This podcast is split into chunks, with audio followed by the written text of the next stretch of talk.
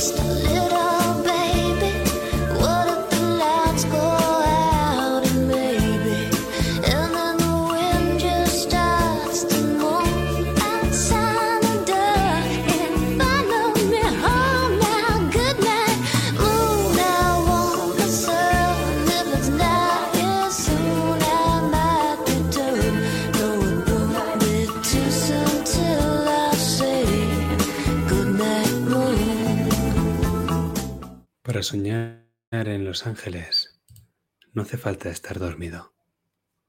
Es cosa del calor. Nos miente y nos engaña.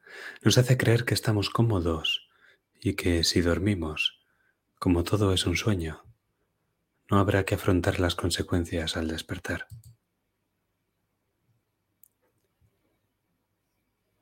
Esa noche conducía mi coche por la jungla del asfalto. Iba rápido.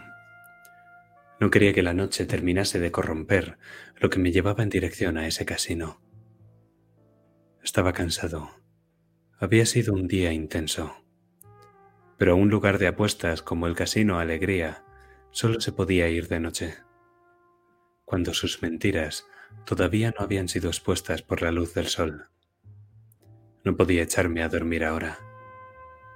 Dormir en Los Ángeles es sumirse en un sueño eterno.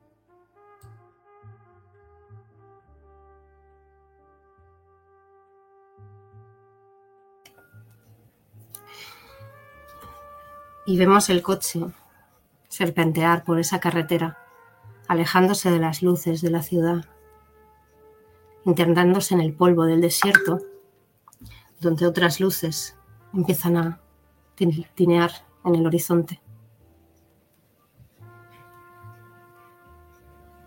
Las luces de uno de los casinos que están a las afueras de la ciudad. El Casino de la Alegría, y vemos cómo ese coche se va acercando a esa construcción que parece un antiguo rancho tejano que no pinta nada en esta ciudad, pero que impone sus leyes a su manera. Hay un montón de coches delante de la puerta aparcados, algunos de lujo, negros, brillantes, con las luces de la entrada del casino y hombres y mujeres que se bajan de ellos haciendo repiquetear los tacones en el suelo empedrado, los trajes bien planchados. Y un mar de gente que va entrando a ese casino. Y seguimos el coche de Dexter que poco a poco se para en ese gran aparcamiento.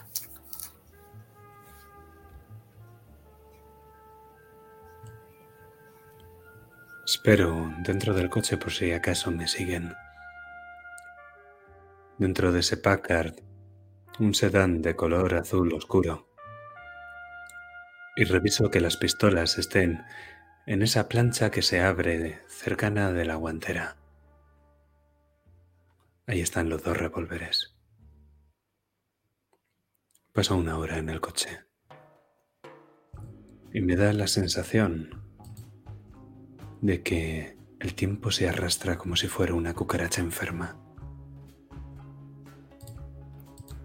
Estamos en ese rancho en mitad del desierto y yo me siento como si fuera un grano de arena en ese desierto de olvido. Miro los dos revólveres y no puedo dejar de pensar que soy un vaquero que se ha quedado sin balas. Ha llegado la hora de jugar, supongo. De echar las cartas.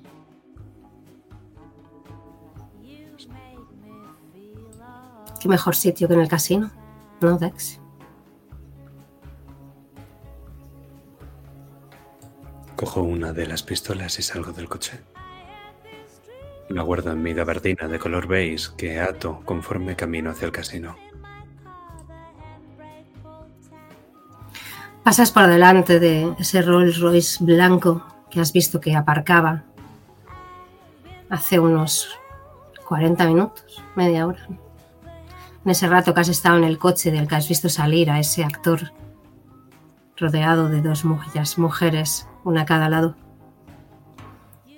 Destaca como un diente entre medio de todos esos coches negros aparcados delante de- del casino.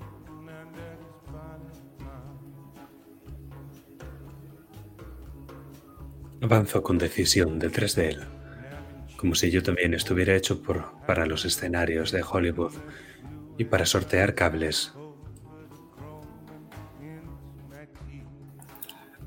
Las mujeres se ríen divertidas cogiéndolo de la cintura, aunque te da la sensación de que no le están escuchando.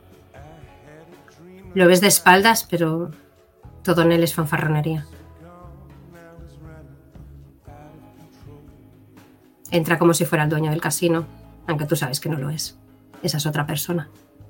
Quizá la que vienes a ver hoy.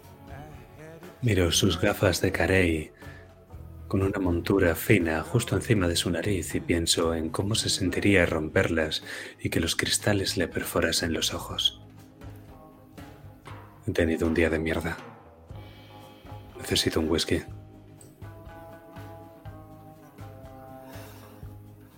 Ves que el hombre entra.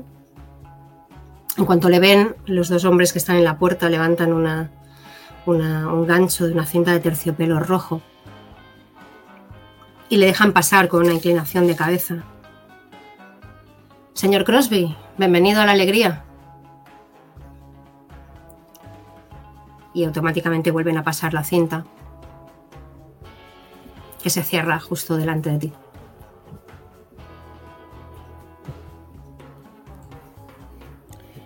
Y yo miro al par de gorilas que controlan esa cinta de terciopelo. Y me los quedo mirando con el sombrero puesto y la gabardina todavía atada. Ellos se te quedan mirando con cierta altivez y con ese hereje que tienen los porteros de estos lugares, creyéndose más importantes, aunque al fin y al cabo solo son lo que son. Te mira uno de ellos de arriba abajo y te hace un gesto, ni siquiera te habla.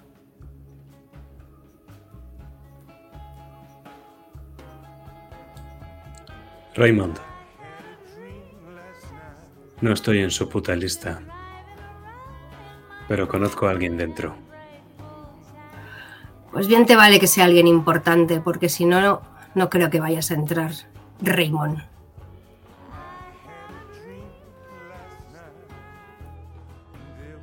Voy a entrar sea por la puerta, sea por la ventana, o sea dentro de tu culo.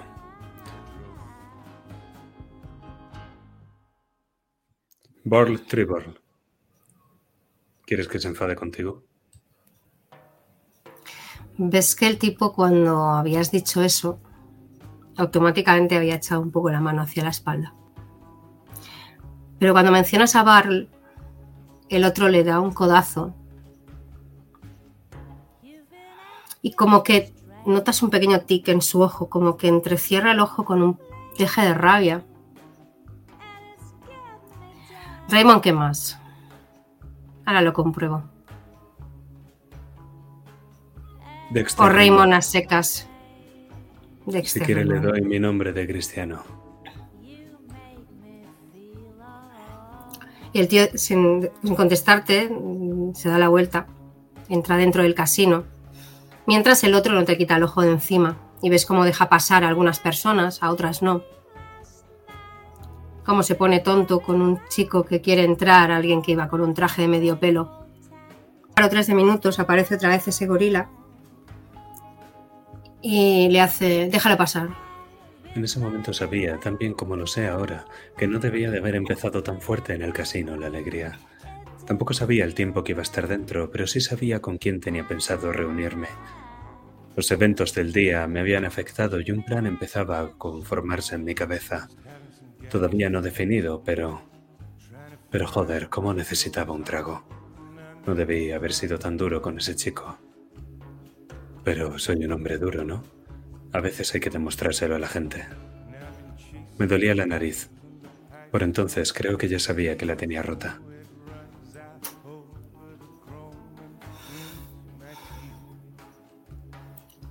Y ese hombre levanta el, el cordón de terciopelo rojo, que como una barrera te separaba de este lugar, y te vemos entrar al Casino de la Alegría. Nada más entrar, no es la primera vez que estás aquí, Dex. Pero nada nada más entrar te empiezan a llegar, pasadas las puertas que parecían bloquear el sonido al exterior, una música que proviene de algún lugar de la sala central. Una terciopelada voz de mujer que no puedes evitar que te estremezca un poco. A tu izquierda está la guardarropía y un hombre está intentando ligar con la, la chica de, de guardarropía. ¿Lo reconoces? Es otro actor. Uno de los hermanos Marx, no sabrías decir cuál de ellos. Pone su acento italiano para hacer un chiste a la muchacha. Uno de esos actores que una vez cogen color pierden la gracia.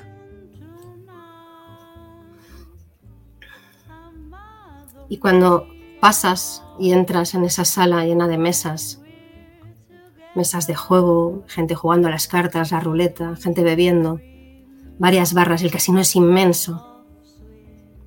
Y al fondo ese escenario con esa mujer con un vestido de terciopelo negro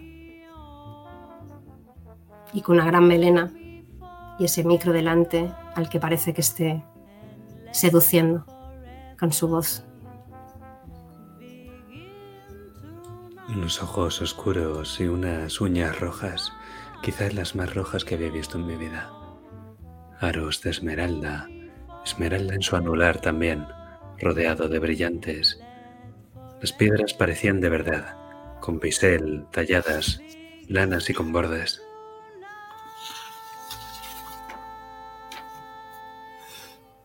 Y desde una de las mesas, justo a medio camino entre el escenario, cuando consigues desviar los ojos de esa mujer, con esas uñas rojas como la sangre,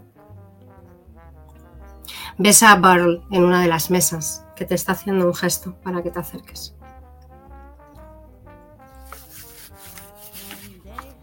Voy primero a la barra, como si no lo hubiera visto. Pido rápido, y cuando ya me giro hacia Barl tengo dos whisky sour en la mano.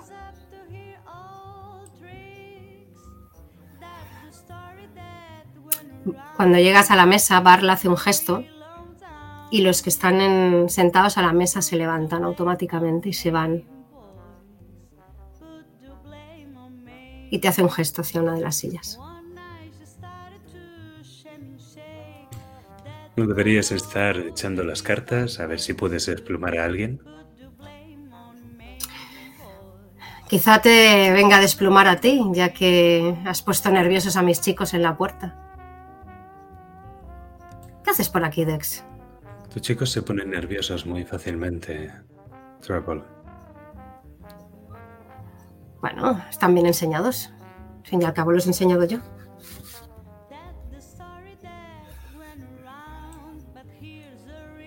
¿A qué viene alguien a un casino? Si no es apostar.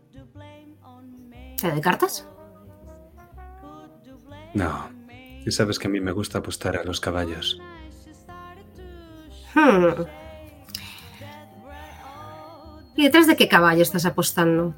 Porque si has venido por aquí, o has venido solo a tomarte una copa y a jugar a las cartas. Aunque veo que no, así que He venido a apostar al caballo ganador. ¿A cuál voy a apostar? O al que creo que es el caballo ganador.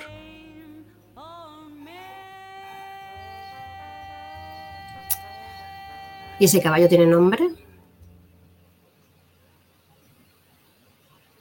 Sí que lo tiene, sí. ¿No vas a echar un trago a tu copa? pensaba que eran las dos para ti. La última vez que saliste de aquí, te las tomabas de dos en dos esa noche. Que no sé si te acuerdas No. muy bien. No me lo recuerdes. Si lo he olvidado es por una razón. El alcohol es sabio, ¿sabes? Mm. Tener esa visión tuya metiéndote en ese taxi. Ay, qué dulce es la noche a veces. Da pequeños regalos. Pero bueno, mientras va, ves que va jugueteando con las cartas. La noche es dulce como la mierda. y le da un trago a su whisky.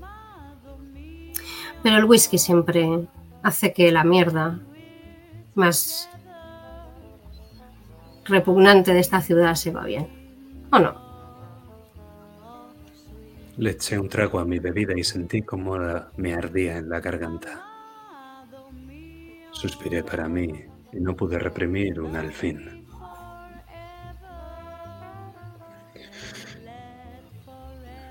Quiero ver al jefe. ¿Al jefe? Es que su gesto se pone un poco más serio. Vas fuerte hoy, ¿no? ¿Ha puesto al caballo ganador? Bueno, sabes que eso no es fácil. Tienes que darme algo para que te abra esa puerta. O para que consiga que él me la abra para ti. ¿Quieres un olín? eh? Es una apuesta Hombre. demasiado alta para lo que he puesto encima de la mesa. Digo señalando el whisky. Tú lo has dicho. Somos amigos, Dex, pero este sitio es mi vida, así que si te voy a llevar a ver al jefe necesito una razón de peso para hacerlo. Una razón Y para convencerle, que no es fácil.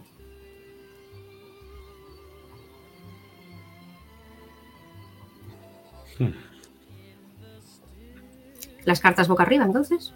Y tira un par de cartas delante suyo, un par de cartas, y una delante tuyo, como si fuera a jugar. Como si te da la sensación de que está como jugando una partida virtual por esa. por conseguirte esa audiencia.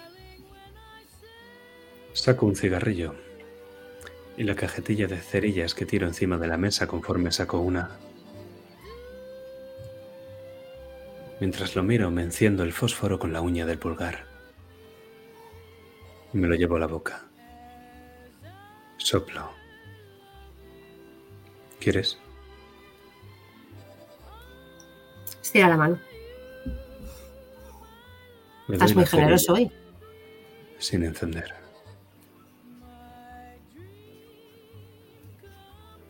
sonríe y saca un cigarrillo de su, de su bolsillo y con la uña fla, enciende esa cerilla sin encender. Que por unos instantes vela esa imagen delante, de, delante tuya de su rostro y el humo empieza a subir. Parece una telaraña gris. Y no puedo evitar pensar cuántas miles de arañas hacen falta para tejer una telaraña como esta. Una que sube hacia arriba y se deshace en volutas hasta que al final se vuelve invisible entre todo el humo que hay en el techo del local. Un nuevo trago me devolvió a la realidad. ¿Qué es lo que quieres, amigo? ¿Qué es lo que puedo darte? Como te he dicho, puedo llevarte a ver al jefe, pero le voy a tener, me voy a tener que esforzar para conseguir que te vea. No te conoce. ¿Por qué lo quieres ver? Cuéntame eso y quizá entonces tenga maneras de hacerte entrar por esa puerta. Los hombres como yo, si siguen el tiempo suficiente viviendo y haciendo su trabajo, es porque han pasado desapercibidos para los hombres como tu jefe tiempo suficiente. Esta vez es un olín. Yo mismo estoy poniendo mi vida en juego. Después de esta noche, dudo mucho que vaya a pasar desapercibido más veces, amigo. ¿No te vale con eso?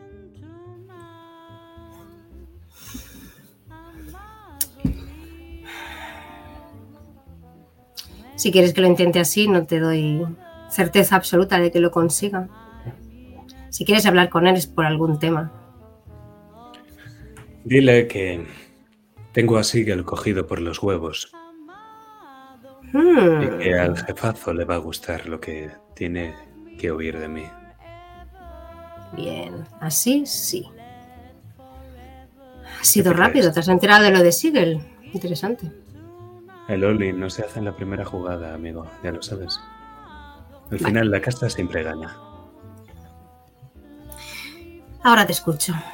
Quédate aquí cagándote la copa. Voy a, voy a hablar con el jefe. Y no creo que haya problema. Pero quizá tarde un poquito. Da un par de golpes con las cartas encima de la mesa. Toc, toc, toc. Coge su vaso de whisky de un trago.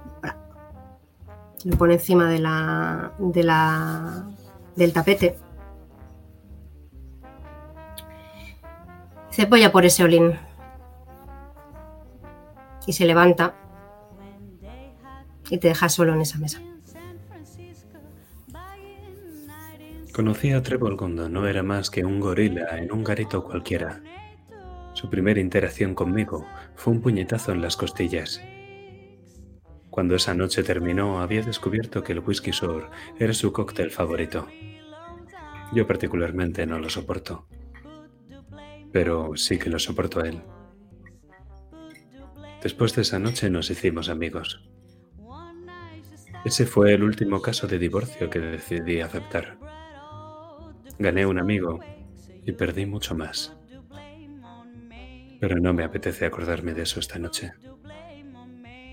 Sé que vuelvo a mirar a esas uñas rojas y esmeraldas conforme cantan y bebo mi copa pensando en lo que podría haber sido, pero nunca fue.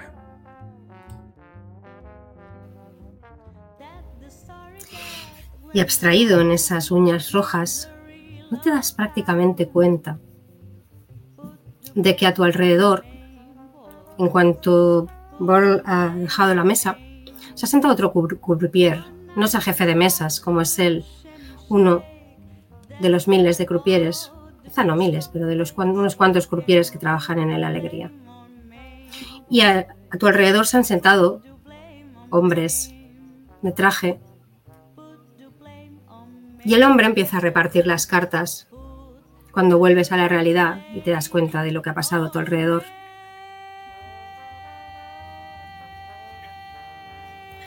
Y te voy a pedir que me hagas una tirada de calma. Llevas tiempo sin pisar estos lugares, pero habías jugado. La última vez que pasaste esa noche en la que Barl te tuvo que sacar de aquí y meter en un taxi, apostaste demasiado y bebiste demasiado. Quiero saber si eres capaz de mantenerte frío delante de, de esta situación. Si esas cartas son lo suficientemente seductoras junto con esa voz aterciopelada para hacerte caer durante un rato en uno de los vicios de esta ciudad de mierda. Pues parece que no. La noche todo lo corrompe. No puedo dejar de pensar en que estoy viviendo una mentira y que no son dólares de verdad, arrugados, verdes y con caras de presidentes los que he hecho encima de la mesa, sino que son esa mentira de fichas redondas con el número en un lado y alegría escrito en español en la otra cara de la moneda. La mentira se acabará cuando salga la luz del sol, pero hasta entonces me meto dentro.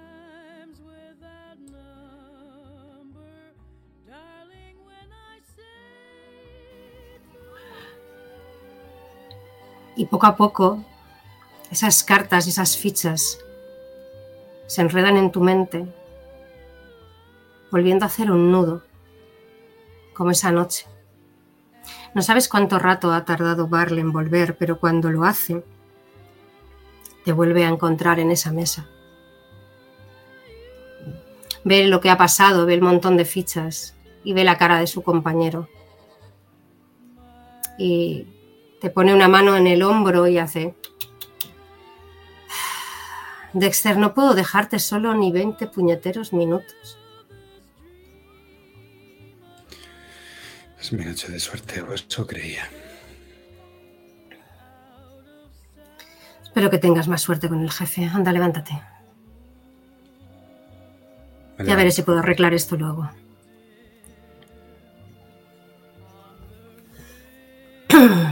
Dice, sígueme, anda. Lo sigo. En ese momento dejo. Me cuesta despegar los ojos de la mesa, de las cartas y de las fichas. La mesa estaba caliente, sabía que era la siguiente. Condenado Trébol. Siempre me hace lo mismo. Cruzáis el casino entero. Y mientras le sigues, perdido en esos pensamientos, en esa jugada, en esa mesa caliente, hay algo que no que no deja de no dejas de darte cuenta. Tus ojos de detective pueden estar perdidos en- y absortos en tu mente, pero no puedes evitar darte cuenta de que hay más seguridad que la última vez que estuviste aquí. Como si preveyeran que hubiera algún problema, quizá, no sabes. Pero hay más hombres vestidos de traje patrullando por las distintas mesas, por los pasillos. Y Barrel te conduce hasta una puerta pequeña de cristal de este opaco y cuando la abre y pasas al otro lado ves que detrás hay un hombre apostado al que Borl con un leve gesto de cabeza saluda y cuando se ha puesto a hacer se cierra la música y la, la voz de la cantante el casino se atenúan parece una puerta simple de cristal pero la música y el ruido del casino parecen no desaparecer pero como si hubieras entrado en uno de esos barcos que atenúan la- el sonido. Pasillo es estrecho, hay varias puertas a izquierda y derecha. Y al fondo sabes dónde te lleva, aunque nunca has estado antes aquí, pero al fondo hay una puerta. Y tiene que ser esa, porque es la única que tiene a dos maromos apostados uno a cada lado. Cuando vas por al menos la mitad del pasillo aproximadamente, una de las puertas laterales se abre y un hombrecillo delgado, con nariz aguileña, con cara de rata, sale con las manos llenas de blocs y cintas de papel, con una gran calculadora y va como corriendo hacia, hacia en contradirección vuestra, os lo encontráis de cara. De hecho, os tenéis que apartar un poco para no, eh, no colapsar en ese pasillo. Ves que está sudando y lleva un montón de papeles y esas cintas de calculadora. Pasa por al lado vuestro y al final llegáis a la puerta del fondo.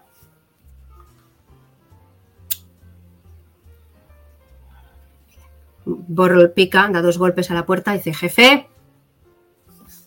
Y desde hoy dentro oyes una voz portentosa que grita, ¡adelante! Y como Bo- Borl te hace un gesto con la cabeza, uno de los tipos grandellones que hay al lado abre la puerta y te hacen un gesto, Borl, para que, para que pases hacia adentro. Camino dedicándole una última mirada y entró en el interior. En ese momento no tenía ni idea de si mi plan iba a salir bien. Todavía seguía con la sensación de la mesa caliente y puede que los vapores del alcohol me estuvieran nublando un poco el juicio, pero al menos no me habían quitado el revólver y sentía su peso reconfortante en mi gabardina.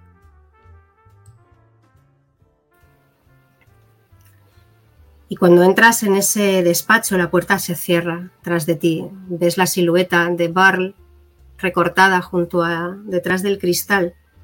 Y la oficina en la que te encuentras es bastante grande y excesivamente decorada, sobredecorada dirías. Hay trofeos de caza por todas partes, muebles de caoba, un expositor de armas de fuego, algo evidentemente masculino y muy rústico. Y detrás de ese escritorio con demasiadas cosas que no pegan entre sí, como si quisiera haceros tentación de algo que no es o algo o de más de lo que tiene, ves a un tipo de unos cincuenta y pico de años embutido en un traje caro. Va bien peinado y no dirías que está gordo, pero aunque se podría decir incluso que es algo atractivo, está perdiendo ese punto con la edad. Está repanchingado en ese sillón, tirándose un poco hacia atrás, fumándose un puro, y lo primero que llega a ti es una bocanada de ese humo del puro cuando prácticamente te lo echa en tu dirección.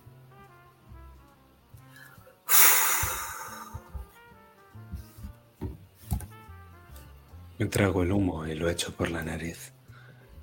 No puedo dejar de sentirme sucia mientras lo hago, pero siento que es lo que tengo que hacer. Siento que tengo que mancharme las manos.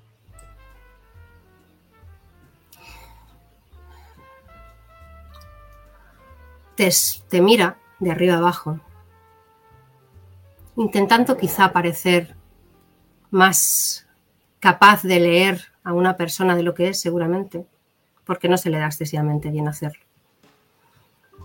Pero hincha el pecho me han dicho que tienes información útil para mí. Quiero saber dos cosas. ¿Qué tienes de Baxi Siegel que me pueda ser útil y por qué? Alguien como tú va a querer venir a darme esto. No creo que vaya a ser gratis, supongo. Nunca nada es gratis en esta ciudad. Le contestaré la segunda antes que la primera, señor Whitey. Pero lo primero, mi nombre es Raymond, Dexter Raymond. Ya nos conocemos. Ahora sí, eso parece. Aunque me importa poco su nombre, sinceramente. No le voy a mentir. Entonces no le mentiré yo tampoco. He venido aquí con un as bajo la manga, solo un as bajo la manga. ¿Entiende lo que le digo? Si le muestro mi carta, se acabó. Saldré de esta habitación en un ataúd de pino. En cambio, si usted primero me enseña lo que yo quiero, creo que podemos llegar a un trato justo. Mías por sus fichas. Creo que sabe de lo que le hablo. Esto es un casino al fin y al cabo. Sí lo es, sí lo es. Fichas es algo que me sobran. Pero no olvides algo, chico. Tú puedes tener un as bajo la manga, pero en ese lugar, en este lugar también hay cartas. Y el Joker es mío. Pero bueno, veamos qué tienes que ofrecerme, que me pueda interesar. Y podríamos ver cuántas fichas estoy dispuesto a darte por esa información.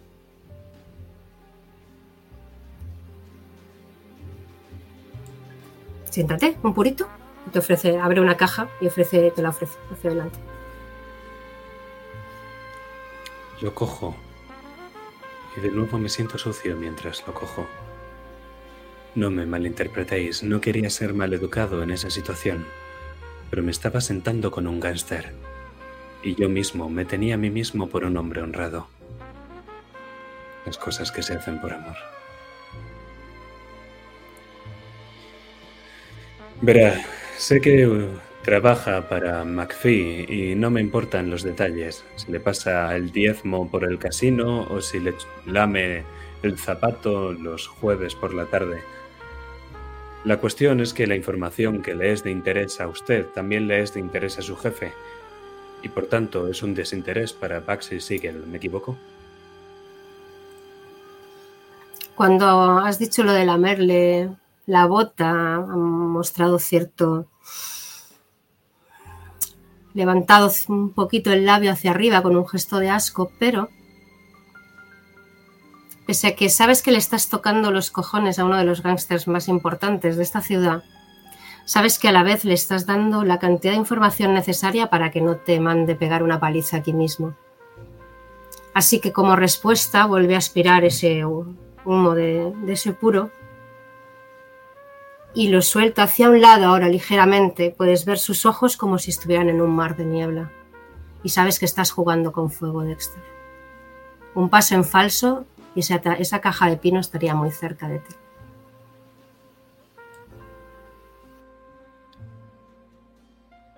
Tenía que ser el whisky, no sabía por qué. Esa mañana me había levantado con ganas de cenar plomo.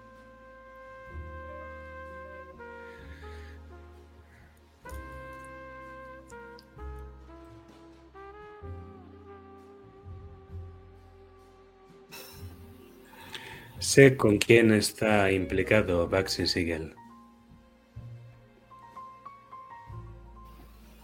Eso me interesa. pero ¿Tenemos un nombre? Lo tenemos. Debajo de la manga, caballero, donde usted todavía no puede verme y yo no me he quitado mi gabardina.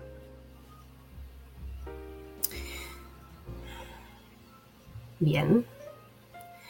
Negociemos el precio entonces. ¿Cuántas fichas quieres por ese nombre? Una transacción fácil. Y McAfee estará... Bueno, él no. Yo estaré en cierto modo en deuda contigo por darme esa información. Mi jefe, por llamarlo de alguna manera, estaría muy contento de saber cómo puede meter mano para que ese desgraciado de Siegel se marche de esta ciudad a la que no tenía que haber venido nunca. Esta ciudad es de, es de Guy. Y ningún mindundi de tres al cuarto de Chicago que venga aquí le va a quitar la ciudad. Bien lo sabe Dios. Si quiere que vuelvan al este o a la ciudad del viento, he de decir que estamos en el mismo lado. A mí tampoco me interesa que haya más gente, gente desconocida, que esté por la ciudad en ese gran negocio que es la delincuencia en Los Ángeles. Al fin y al cabo le respeto a usted como hombre de negocios. El crimen no es sino otra forma de capitalismo. Ahí estamos de acuerdo, ¿verdad? Totalmente. Y ves que se relaja. Ahora veo que hablas mi idioma. Pues es más, creo que puedo hacer una contraoferta, esa oferta tuya por ese nombre. Aparte de esas fichas que puedas necesitar, podría ofrecerte, por decirlo de alguna manera, un trabajo. Baxi Siegel no ha venido solo a esta ciudad. Mickey Cohen. Mickey Cohen no es a él, pero también me interesa ese nombre. Aunque sé que es uno de los mm, hombres fuertes de Siegel, o más bien de Barron, que es el que personalmente me está tocando a mí las pelotas. Por decirlo de alguna manera, el pez gordo es Baxi y ese va a por, a por Guy y Barron me está tocando a mí las pelotas. Si me ayudaras a quitármelo de en medio, o esas fichas podrían ser más numerosas o te daría un favor. Mire, usted ha sido desde el principio sincero conmigo, entonces creo que le debo eso. ¿Este puro es habano? Puedes olerlo tú mismo.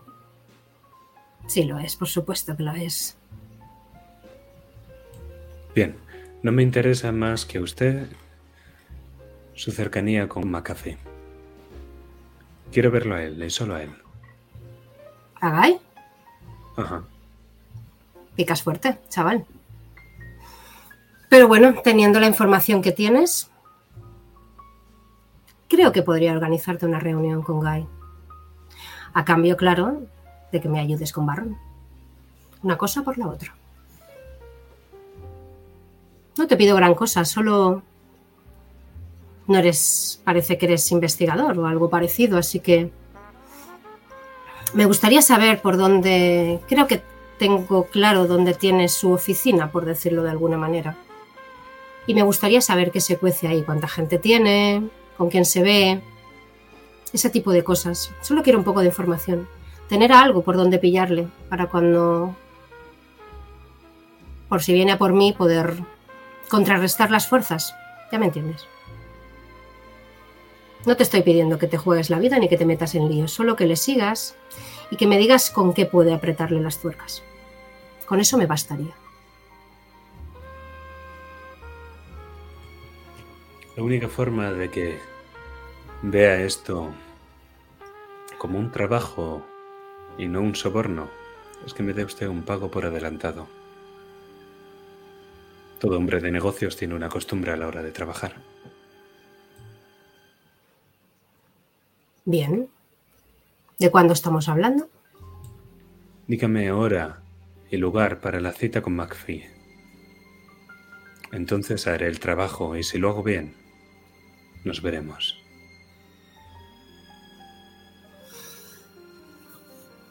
Bien. Dentro de un par de días lo podría arreglar. Aquí tiene mi tarjeta. No intenté hablar con la secretaria, le he dado vacaciones.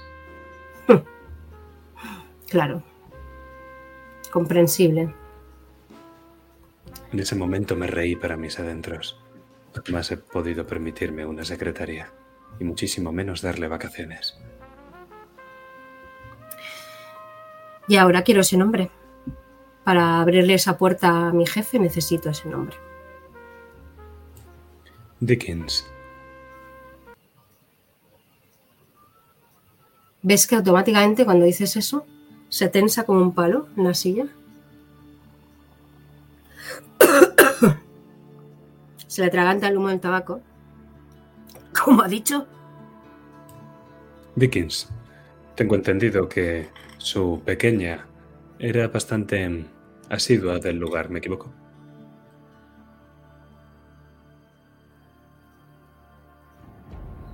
sí. Lo era.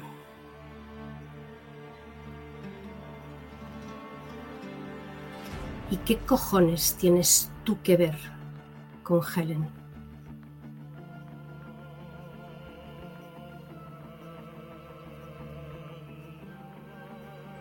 Notas un ¿Tiene pequeño tic en su ojo. Me apetece un trago.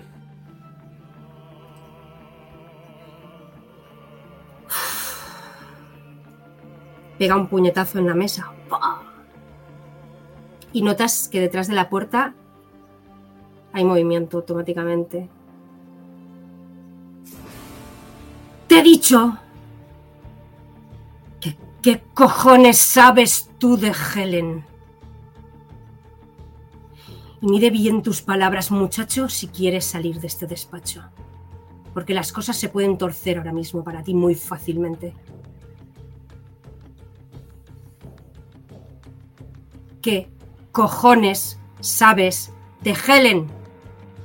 Y ves que se pone rojo como un tomate, se pone de pie, pone las manos encima de la mesa y está como adelantándose hacia ti. El, En ese el momento- puro se ha caído. Conforme vi cómo el puro se caía de su boca, pensé que estaba más cerca que nunca de salir de allí con un pijama de pino, de nadar con los peces o de cenar el plomo que me había estado buscando todo ese día. Pero no podía evitar ser mordaz. ¿Por qué nunca puedes evitar ser mordaz, Dexter?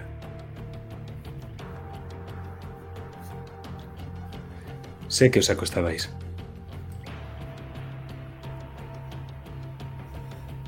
Ves que el tipo alarga las manos de detrás del escritorio y te coge de la pechera y te levanta. Pues si sabes eso, ¿por qué has venido tocándome los cojones con Baxi Siegel? ¿Qué sabes de mi Helen? ¿Qué cojones sabes de ella? Le he dicho que tengo un as bajo la manga, pero quizá debería de haber especificado. Tengo un as debajo de cada manga. Y noto el peso reconfortarte de la pistola en mi gabardina. Solo hace unas horas que lo había hecho lo mismo con Daly. Había dos formas de salir de ese despacho. Tres, si quitamos el pijama de pino. Podía coger ese arma y salir de allí con plomo.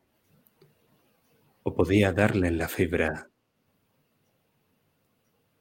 El plomo siempre era una opción.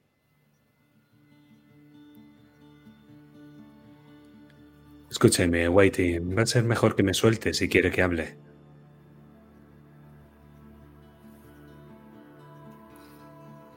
Ves que el tío empieza a temblarle todo el cuerpo.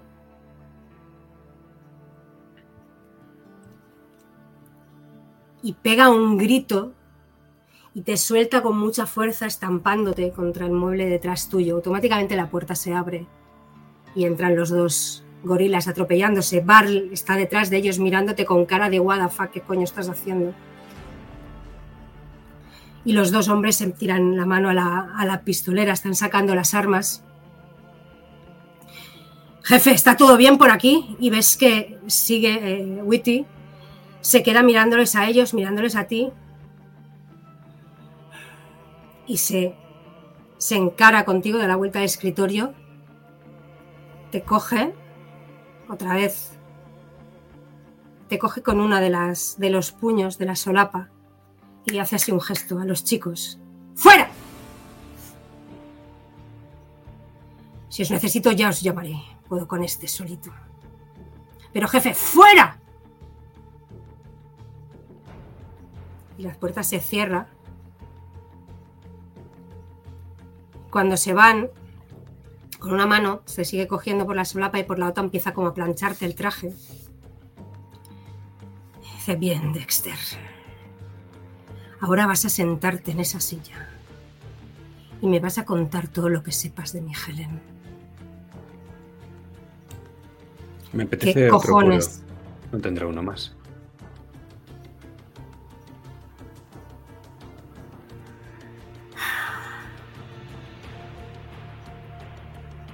Ahora a mí sí que me apetece una copa. Y te suelta. Y ves que se gira a una mesita, a un carrito que tiene con bebidas y prepara un par de copas de una forma muy tosca. Abre el tapón de cristal de esa botella y lo vierte, se, se vierte por el de este y con un fuerte golpe pone una delante del escritorio, otra al lado. Se sienta encima del escritorio, delante tuyo. Ahí tienes los puros y el puto whisky de los cojones. Y ahora dime, ¿por qué has venido aquí con mierdas de Sigel si lo que querías es saber de Helen? Ella no tiene nada que ver con ellos. Mi Helen no. Necesito dos cerillas para encender el puro. Y una vez lo hago y cato el whisky por primera vez, siento en mi boca el sabor de lo que es ser un gángster de esta ciudad. Es amargo, pero mentiría si no dijera que me gustó en ese momento. Tener a uno de los hombres más poderosos de Los Ángeles cogido por las pelotas. Y todo. Y todo por esa muchachita a la que no le bastaba con solo un hombre. Y puede que con dos tampoco.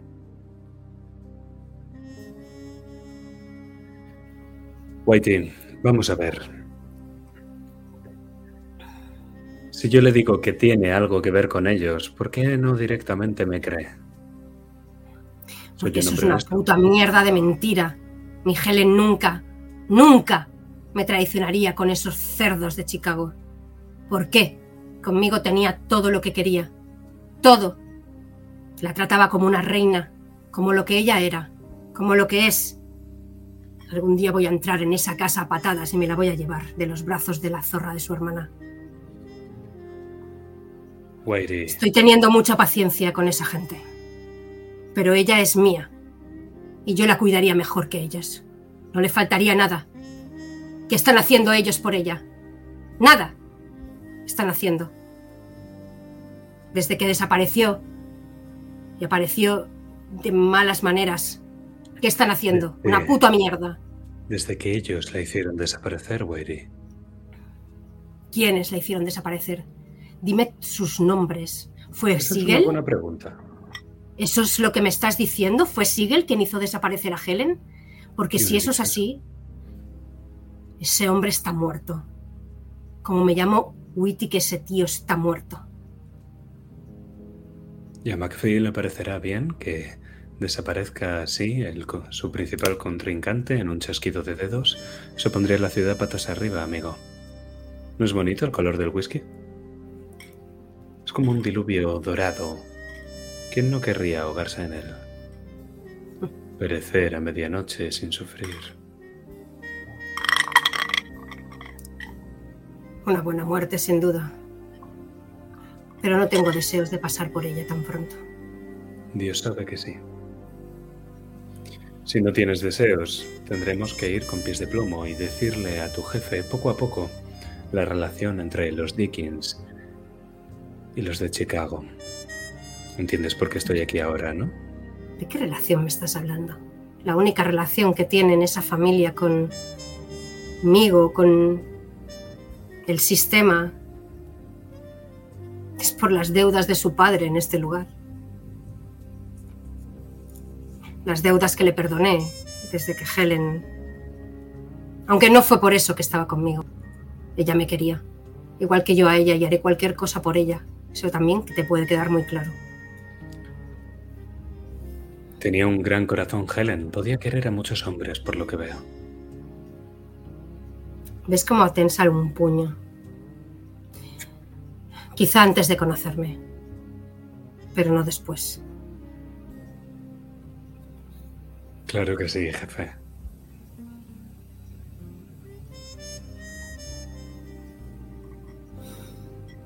Pensé en ese momento en revelarle lo que sabía de Daly, pero no sabía que ganaría con ello. Y sabía que él ganaría un pijama de pino. Daly había intentado pegarme un puñetazo, pero no era mal chaval. Además, las películas de serie B no iban a escribirse solas.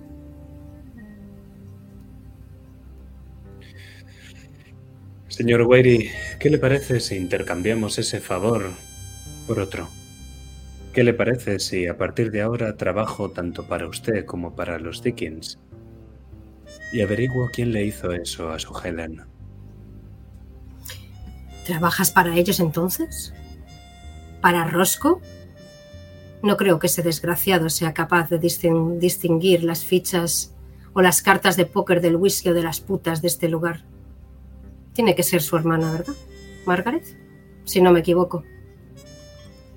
Me temo que estoy sujeto a la intimidad de mis clientes.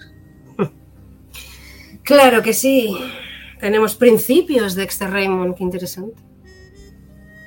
Pero bueno, eso no un poco me importa si ha sido su padre o la gatita de su hermana. Si están interesados en saber qué le ha pasado a Helen, estamos en el mismo barco. Por lo menos hasta que se me hinchen las pelotas y la vaya a sacar de esa casa donde la tienen encerrada. Por lo que me han dicho, no la dejan salir de su habitación, la tienen encerrada con llave. ¿Te lo ha dicho eso, tu contratadora? Tengo oídos en todas partes. No, y con todos mis respetos, no me importa un pimiento. Estuvo aquí un par de veces, la vi. Una vez vino a sacar a su padre. La primera vez, cuando vino a pagar la deuda que tenía conmigo. Vino montando un numerito, con unos aires de superioridad, pero pagó. Aunque dijo que era la última vez que iba a hacer eso por su padre y evidentemente el viejo se volvió a endeudar. Está aquí todas las noches. Raro será que no se lo haya cruzado. Pero ahora no hay nadie que cubra sus deudas, así que... ¿Quién sabe? McPhee, dos días, me ha dicho, ¿verdad? Lo he dicho. Y tenemos un trato. Eso sí, si de- quiero saber quién es el responsable de lo que le ha pasado a mi Helen. Me da No igual sé. si es Siegel o, o los locos de esa secta al que frecuentaba, o un tarado del barrio, o un borracho en un bar, me da igual. Cuando lo sepas, quiero que vengas derechito a mí. Después ya se lo contarás a su hermanita. Pero el primero quiero ser yo. Y así le quitarás un problema de en medio a su hermana también. Puedes ponerte el tanto a tu nombre si quieres. Esa persona ya no va a ser un problema ni para Helen, ni para Margaret, ni para ninguno de los Dickens en esta ciudad. Esa misma noche se habrá resuelto el problema.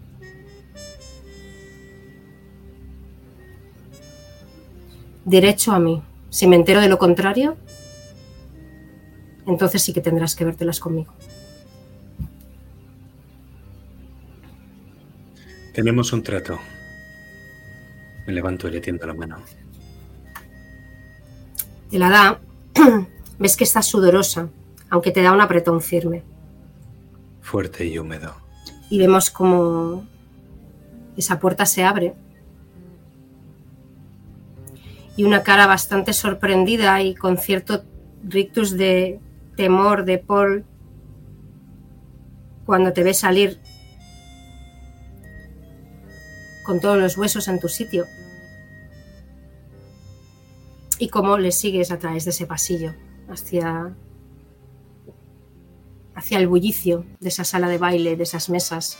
Y como cuando se abre esa puerta y se cierra detrás de ti, todo el sonido del casino vuelve como una bofetada en tu cara. Eh, eh, no ha ido tan mal. ¿Te no dio tan mal? ¿Y ese grito? Pensaba que te había arrancado la cabeza. Aún me sorprende que estés entero, maldita sea. ¿Qué cojones le has dicho al jefe? Honestamente, a mí también me sorprende, Tribble, pero... ¿Crees que podrías hacer un pequeño, pequeñísimo favor por tu viejo amigo? eh? ¿Otro más? Bueno, Este va a ser tu prueba. Señálame al señor Roscoe Dickens, por favor. Amigo. Ahora entiendo el cabreo del jefe. No sabes de qué humor está desde que la muchachita Oh, créanme, lo sé. Está fuera de su radar. Saber dónde cuento. Le he visto entrar hace un rato, así que Era una rubia muy bonita, ¿verdad? no sé si iba acompañado hoy, la verdad. Ah, Y levanta un poco así las cejas y dice, ah, sí, mira ahí. Y detrás de la mesa donde está ese hombre con traje blanco que había entrado con esas dos mujeres, ves una mesa de blackjack y a un hombre bajito que está con la americana colgada en la silla con varias copas a su alrededor y con una montaña bastante pequeña de fichas delante. Me dice, míralo, ahí está. Perdiendo lo que no tiene. Este hombre se va a buscar la ruina y menos desde que su hija no está por aquí. Pero bueno, él verá. Ya somos dos Ahí hombres, entonces, los que vamos a buscarnos la ruina. Y tú no te enganches mucho, que ya he tenido que solucionar tu problemilla antes en la mesa. De otra no te saco. Si pierdes más pasta la tendrás que moquinar. ¿Vamos? Cristalino. Y tocándome un poco el sombrero, que no he dejado en la guardarropía, me dirijo hacia el señor Roscoe Dickens.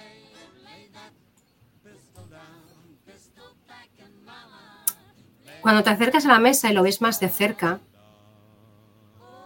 ves que reconoces a una persona que está totalmente enganchada a algo. Sus movimientos son nerviosos, mueve las fichas una debajo de la otra, las va pasando con, con mucha rapidez, se le caen, las vuelve a coger. Cuando levantan la carta, ves que casi se levanta de la silla para intentar verla, con esa ansiedad del drogadicto. y cada vez que la carta no es afín a sus propósitos, ves la desesperación y cómo se toca la cabeza, el sudor empieza a caer por sus desto, se afloja la corbata. otra carta. Me acerqué Dame a los Dickens, sabiendo que había dos tipos de hombre. Los hombres como Wadey, había que acorralarlos y hacerles perder la serenidad. Otros hombres, como el señor Dickens, simplemente hay que abofetearles un poco para que terminen golpeándose a sí mismos. Me acerqué a él como si fuera un gato montés, y una vez estuve en su espalda, no pude sino deslizarle unas bajo la manga.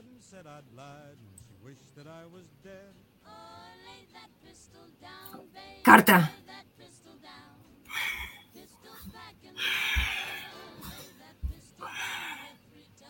Saca una ficha. Otra. Me acerqué a uno del resto de los integrantes de la mesa y con un codazo le hice notar la carta que ah, justo acababa de colocar bajo la manga de Roscoe.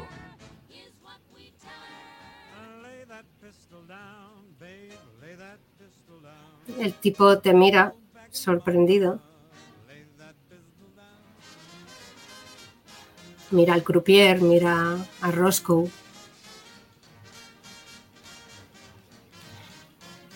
Que no se ha dado ni cuenta de nada. Y sigue pidiendo una carta tras otra hasta que salta. Y el croupier dice, no va más. Coge las, las cartas y las fichas y las retira.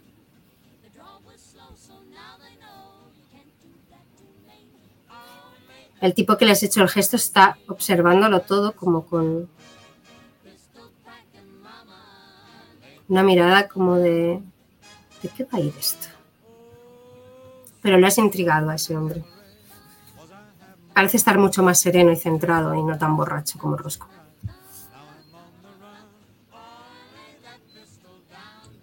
Me meto a jugar con ellos. Y espero las manos que hagan falta hasta que alguien más se dé cuenta de que Roscoe está haciendo trampas y hay que parar el juego. Evi- Al final, evidentemente, alguien se da cuenta. Dice, "Eh, ¿qué, qué tienes ahí? ¿Ah? Ahí no tengo nada ahí. Carta. No, no, que ¿qué tienes ahí? Maldita sea. Y ves que Roscoe, nervioso, coge la carta e intenta disimular, pero no puede. No, no, no. Y el hombre automáticamente se levanta y le pega un puñetazo a Roscoe. ¡Hijo de puta! Estabas haciendo trampas todo el rato. Por eso le han ido tan bien las últimas manos. He estado preparado para este momento y lo cojo antes de que caiga al suelo. Y una vez he logrado que se incorpore, me pongo entre medias. ¡Eh, eh! Tranquilo, solo está borracho. Ya me lo llevo de aquí. Yo ¿Borracho? pago la cuenta. ¿Y esa carta? Lleva haciéndonos trampas un buen rato y el que te había visto primero dice, sí, a mí también me ha parecido verlo, pero no... No estaba seguro del todo. Pero sí, sí, es verdad, estaba haciendo trampas. No se preocupe, no se preocupe. Va a acabar pagando. ¿A que sí, viejo? Eh, sí, sí, yo no, yo ves la cara de desconcierto de, de, de Roscoe. Y el croupier dice, señor Dickin, creo que por hoy será mejor que deje la mesa. No creo que vaya a querer tener problemas con el señor Whitty. Y en cuanto lo menta, ves que el hombre, no, no, no, no, no, no, no, me, me, me, me- voy a ir ya, es muy tarde, debo Oh, irme, seguro, debo irme. Tiene usted cara de que todavía le apetece un último Negroni, ¿verdad? Eh, Sí, eh, Venga aquí. se te lo puedes, te lo puedes llevar sin ningún problema.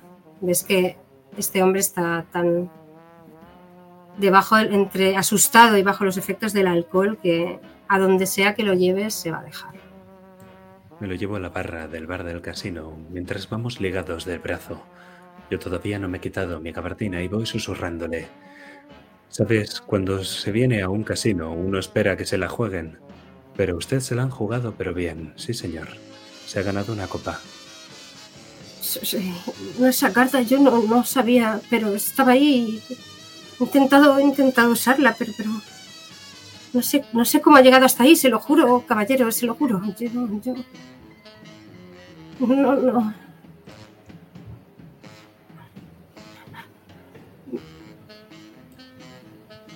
No debería de estar en su casa, Roscoe. Su hija está enferma. Quizá le haría bien verle por ahí. Sí, yo, mi hija sí está. Cuando mentas a su hija, ves que empieza con ese, con esa triste, esa, ese momento tristón que da la borrachera a muchas personas. Mi hija, sí. Mi hija está enferma y yo estoy aquí gastándome lo que no tengo. Coge la, la copa de Negroni, le pega un trago. Mi pobre, mi pobre niña. Es muy triste lo que le ha pasado a mi pobre niña. Pero- ¿Y usted, usted quién es? ¿Cómo, cómo sabe que mi hija está? ¿Cómo sabe? Señor Dickens, no le juzgo. Cada uno lleva el luto a su manera. Cuando murió su mujer, estoy seguro de que usted le dio el juego y la bebida. Y veo cómo clava en mí. En ese momento lo vi, unos ojos sumidos en la salmuera amarillenta del alcoholismo. Y Helen, en cambio, decidió otros métodos. Ninguno de los dos Dickens ha acabado bien. Yo lo sé. Pero yo estoy aquí para ayudar. El hombre ves que le tiembla el labio cuando mentas a su mujer y a Helen. Helen no tendría que haber acabado mal. Es por toda esa gente con la que se ha juntado. Ese muchacho, ese Daily, seguro que está metido con cosas raras. Bailey no tiene la culpa. Pero... Él es un guionista de medio pelo. Y en cambio su padre es un ejecutivo de éxito. O lo fue en otro tiempo. En Los Ángeles importan las tierras y el ladrillo. Usted ha tenido tierras y ha tenido ladrillo. Quien tuvo, retuvo, amigo. Enemigos también. Enemigos, no. El único enemigo que me he granjeado en mi vida ha sido este y señala la copa y él mira hacia el local así como haciendo un barrido. Pero ha La mierda. teniendo dinero, ¿a que sí? Cuando se le acabó, para seguir jugando, ha necesitado crédito. Y cuando Margaret ya no quiso dárselo, no me diga que fue... fue a mirar lejos del sistema.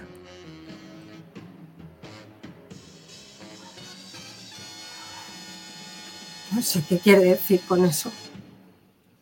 Y nada de esto tiene que ver con mi Helen. Jura por su mujer muerta que no fue con a pedirle dinero a Baxi Siegel y que él se cobró el favor. ¿Quién?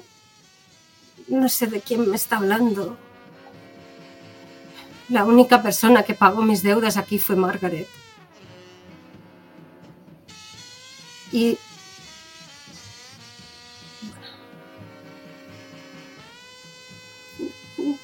Y ves como que la vergüenza le impide seguir hablando.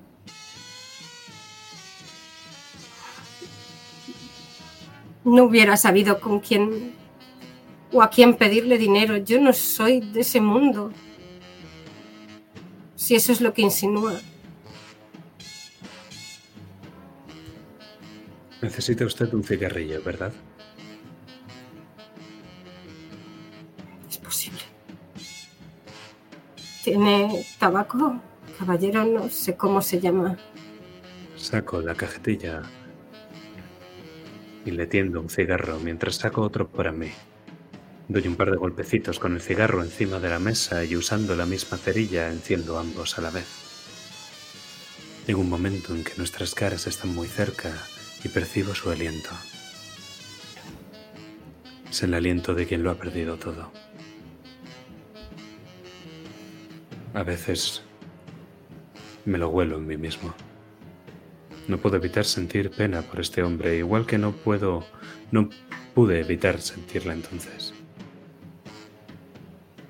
Pero sabía algo, estoy seguro de ello.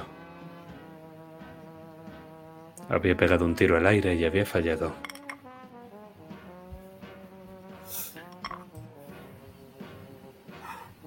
El hombre aspira el cigarrillo y, de una forma torpe, expulsa el humo. Sabes que no es fumador habitual, aunque tampoco es la primera vez que se fuma un cigarro. Le sigue temblando en las manos. Sabes que este hombre está roto por dentro y que tus palabras han hecho más que ahondar en una herida que llevaba abierta mucho tiempo.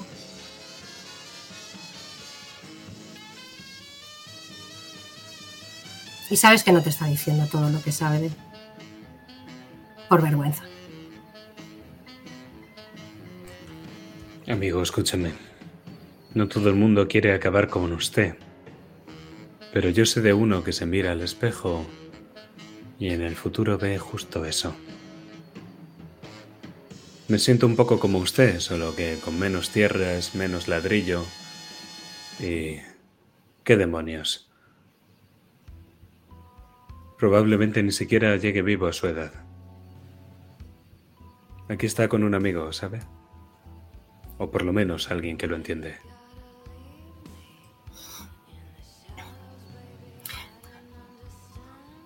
No sé si es buena idea llegar o no vivo a mi edad, pero si alguna vez lo hace, no deje que sus malas decisiones lo lleven a perder a todo el que quiere a su lado. Siento que he podrido todo lo que he tocado desde que murió mi mujer. La empresa, si no fuera por Margaret, se hubiera ido al traste. Y podrí mi vida, y eso es lo de menos. ¿A quién le importa? Solo a mí no me importa una mierda. Pero Helen no tenía la culpa. Y creo que todo lo que le ha pasado es culpa mía.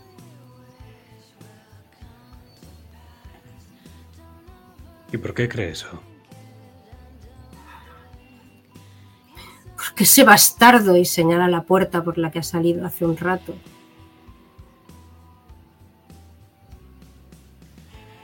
Por ese bastardo de ahí dentro. Y ya empezó a frecuentar los mismos sitios la noche. No sé si siguiendo mis pasos o por su propia cuenta, pero no tenía que haber acabado aquí en brazos de ese hombre, solo para cubrir la deuda de su padre que no era capaz de asumir como un hombre. Tendría que haberme pegado un tiro antes de consentir que mi niña y ves que se, se echa a llorar. El hombre a su edad no sabía que el tiempo lo hace todo mezquino, sórdido y repelente. Que la tragedia de la vida no es que las cosas bellas mueran jóvenes, sino que envejezcan y se pudran.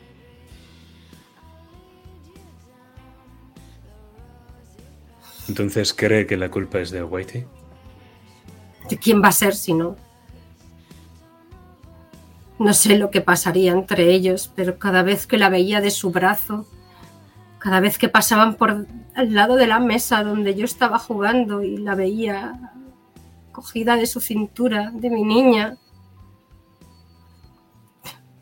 si la viera lo entendería. Es, es un ángel caído del cielo, es... Siempre ha sido mi favorita, ¿sabe? Era igual que su madre. Y ahora está ahí encerrada. No habla, no. Está perdida.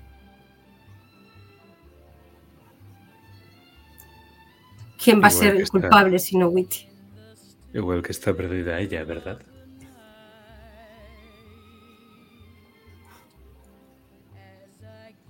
Y mira dónde estoy yo. Aquí. Y es que se levanta y se cae encima tuyo intentando irse. Señor Dickens, le digo mientras le sujeto y le aplancho la americana. Señor Dickens, usted causó la perdición de su hija y también causó la de su mujer. Mi mujer, ¿qué, qué- qué está diciendo? Mi mujer enfermó. ¿no? Ni los mejores médicos de- del país fuimos, fueron capaces de salvarle la vida. ¿Qué quiere decir con que yo provoqué la muerte de mi mujer? ¿Está seguro de que no hubo algo más? Hasta donde yo sé, no hubo nada más. No, no me había relacionado, no había pisado un casino en esta maldita ciudad hasta que ella murió. Solo trabajaba e intentaba que ella y las chicas tuvieran lo mejor.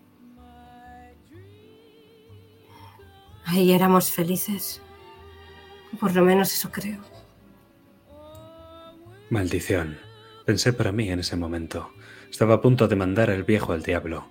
Dos tiros al aire, uno con cada revólver y los dos habían fallado.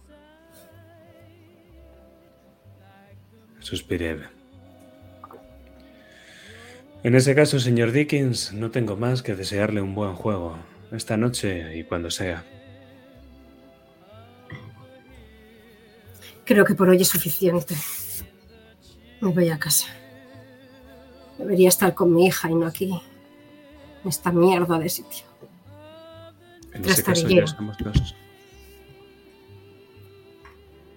Y vuelve a chocar contigo. Ves que le cuesta mantenerse en línea recta. Pero parece con intención de irse hacia la salida. Lo sigo hacia la salida también. Cruzáis ese casino, pasáis por al lado de, de esa guardarropía. Y las últimas notas de la música os acompañan hacia el exterior, donde esos mismos hombres levantan esa cinta de terciopelo rojo, el mismo tono de rojo que las uñas de esa mujer que se contoneaba en el escenario. Salí de ese casino con ninguna ficha y menos dólares de como entré. Supongo que era un buen balance del día. No me quedaba un solo dólar. Había pegado dos tiros al aire y había fallado. Tenía una cita con McPhee y había conseguido que siguieran pagándome por algo que ya hacía. Lo vi alejarse montándose en su coche y me dirigí hacia el mío. El casino de la alegría al final me había dado disgustos.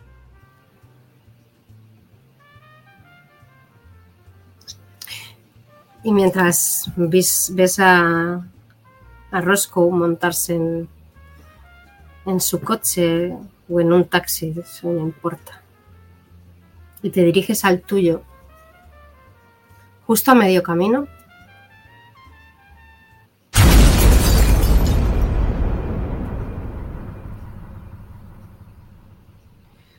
uno de los coches que había aparcados, ese coche blanco como un diente parecía estar puesto en una boca llena de dientes negros, salta por los aires como si lo hubieran extirpado. Y la onda expansiva te aleja. Y fundimos en negro.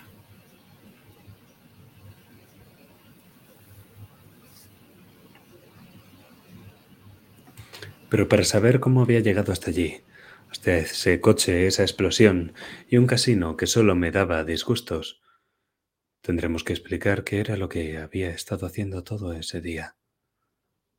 Porque les he hablado de la noche, pero El condenado día de Los Ángeles tiene muchas más horas de luz. Y yo tenía que recorrer todas esas calles malditas.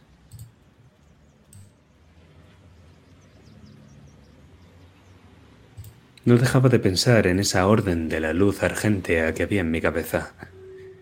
Y más allá de relacionarla con el país de los gauchos, aquello sonaba a religión, a secta, o alguna de esas re- reuniones que hacen los, los aristócratas y los ricachones de la ciudad, donde reciben consuelo por mentiras y un puñado de dólares. Al fin y al cabo hacen lo mismo que esos que se llaman a sí mismos médicos de la mente. Les cuentan mentiras a cambio de un par de dólares y les hacen sobrellevar un poco mejor la pérdida de sus seres queridos. La Orden de la Luz Argentea tenía que ser una de esas cosas. Despreciaba a todos esos mentirosos, pero conocía a alguien dentro del gremio. Así que me acerqué a la farmacia más cercana y compré una botella de bourbon, su favorito. Una vieja costumbre que teníamos ella y yo. De cuando todavía aceptaba casos de divorcio. Me dirigí andando hacia su casa. Estaba lejos. Los Ángeles es una ciudad grande, pero no me importaba caminar.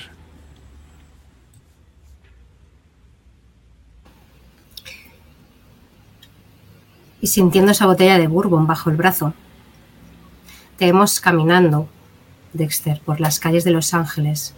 El sol, como siempre, en esta época del año no perdona. Y empiezas a sudar un poco por debajo de ese traje, de esa gabardina. Como bien has dicho, tienes que andar unas cuantas manzanas, pero por suerte, la mayor parte del trayecto es cuesta abajo, al fin y al cabo. Tu oficina está en Bunker Hill, una de las partes altas de la ciudad, aunque no por ello altas por su posición social, sino simplemente una cuestión geográfica. Y mientras caminas y tus pensamientos fluyen sobre esa orden de la luz argéntea, quizá hayas apretado demasiado ese joven Marshall, o quizá no. Quiero que me hagas una tirada de sentir el peligro, mi querido Dexter. Ca- caminando por la calle, por el sol. Muy bien. Tal cual. Pues sentir el peligro creo que eran dos dados, así es. Creo que sí. Así que voy a tirar el primero. Y con un 2 me da en la nariz que voy a tirar el segundo también, que es Vale. un 4. ¿Eso es un pase? No lo es, pero voy a ofrecerte algo.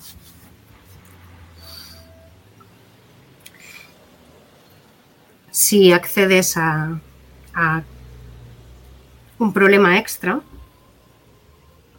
algunos de los de estos desafíos contemplan la posibilidad de que yo te ofrezca que tú aceptes un problema extra, igual que con Marshall en su momento, y darte un dado más para superarlo.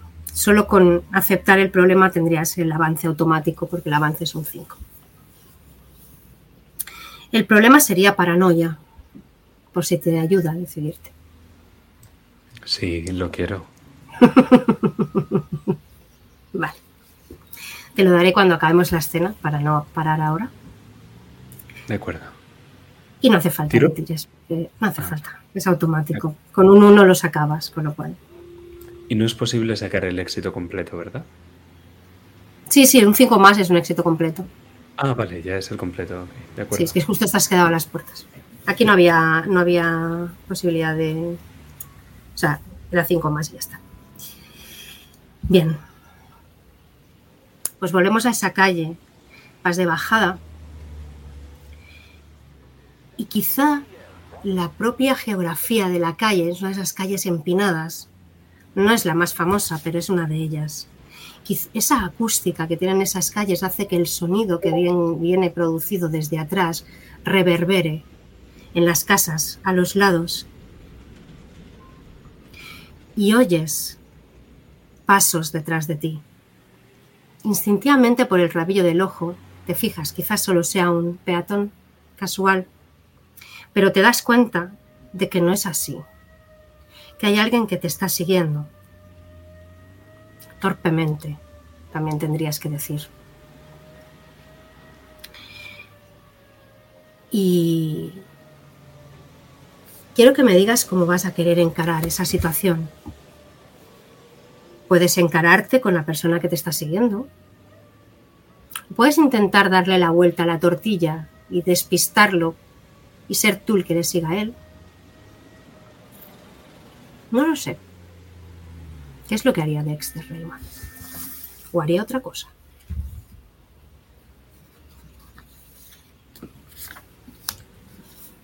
Me lo esperaba.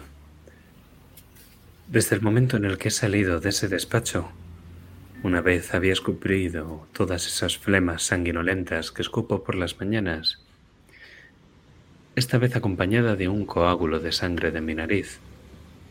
Justo en el momento en el que veía como el coágulo daba vueltas y desaparecía por las tuberías, pensé que si estaban siguiendo a Marshall Daly, me seguirían a mí también. Había salido a la calle sabiéndolo con el revólver en la gabardina. No había cogido el coche. Y en el momento en el que lo vi por el rabillo del ojo supe que había cazado a ese cazador. En el primer momento en el que giré una esquina, me escondí al otro lado, buscando un portal. Intenté pasar desapercibido. Si lo lograba, quizá podría seguir a la presa hasta su madriguera. Lo que por entonces sospechaba es que Baxi Siegel y sus matones, que ya habían tenido contacto con Helen, estaban ahora siguiendo a Marshall. Y por ende a mí también. Pero claro, tenía que salir de dudas. Y encarar al tipo no era mi mejor opción.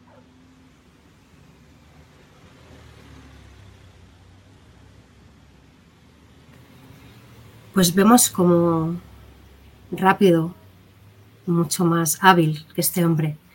Te pierdes por una esquina, lo sientes detrás de ti, zigzagueas por un par de callejones y cuando avanzas un poco más, ves como el hombre mira hacia un lado y hacia otro buscándote. Y no parece encontrarte. El callejón es húmedo, da a la parte de atrás de un par de restaurantes y te viene el olor de esa comida tailandesa. Y ese, esa bocanada de humo te sirve para, para fundirte entre esa bruma. Y ves al hombre mirando de un lado para otro. Lleva una cámara o algo parecido entre las manos. Y te voy a pedir una tirada de seguir para ver si eres capaz de, cuando se da la vuelta y se gira por un callejón donde tú no has ido, estás escondido en este soportal detrás de ese restaurante a la salida de cocina. Si eres capaz de seguirle sin que él se dé cuenta. ¿Y qué pasa aquí si gasto un push? Bien, ¿qué quieres conseguir con ese push? Seguirle hasta su madriguera y que no se dé cuenta. Lo compro. Y quizá estar ahí el tiempo suficiente hasta que él vuelva a salir de ella y yo pueda entrar. Me gusta. Vale, te lo compro. Entonces no tiramos. Te quito un push. No, porque hoy tirar se me da mal. Se te está dando un poco regulín, sí. ¿eh? No. Ay. No está caliente la mesa hoy. Aunque No está caliente, no está caliente. Vale. Pues nárramelo tú. Dime tú cómo le sigues. Le vas a seguir por bastante. Este hombre va a ir a pie. Lo vas a poder observar con detenimiento. Es un hombre bajito. El traje le aprieta bastante. Suda constantemente y tiene muchos, muchos tics. En el tiempo que lo sigues y lo observas desde diferentes puntos te das perfectamente cuenta de ello. Lleva esa cámara colgada al, al cuello, una cámara fotográfica. En una de estas se para en un kiosco y pide un café y un periódico. Y en la distancia escuchas que tiene un deje raro al hablar. Arrastra mucho las R's. Tienes claro que no es norteamericano, por lo menos no de nacimiento. Y tiene un extraño acento, europeo. Cruzas la ciudad y llegas hasta un barrio bastante bastante acomodado. Entre Beverly Hills y Bel Air. Es uno de los barrios ricos de la ciudad. Y este hombre se dirige a una casa, una casa de dos plantas, bastante imponente, no de las más ricas,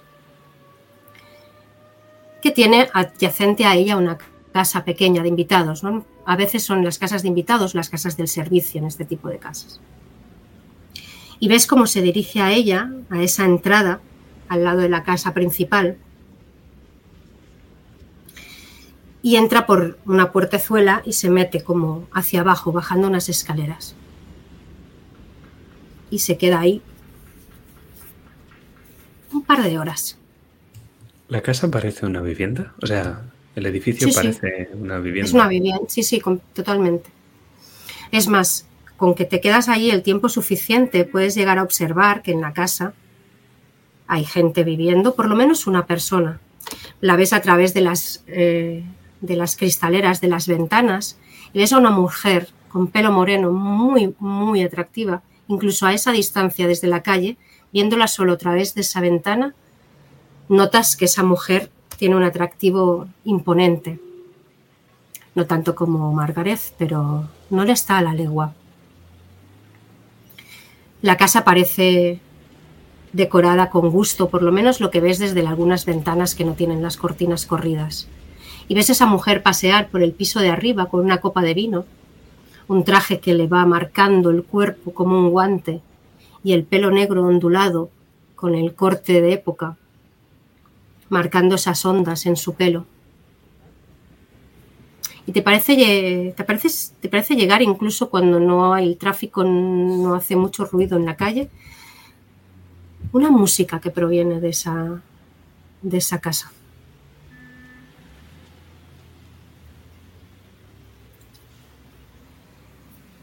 De donde se ha metido este hombre no ves nada, no hay ventanas que den al exterior.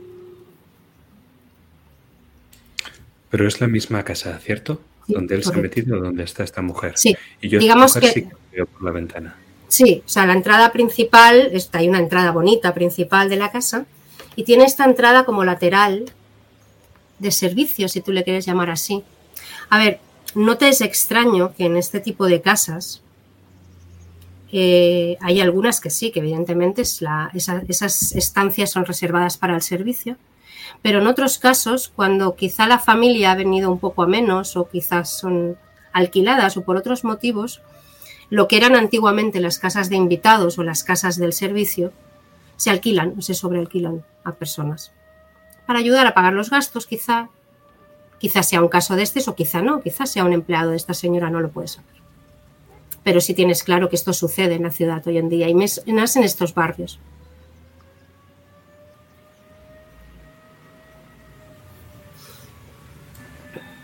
Estaba nervioso.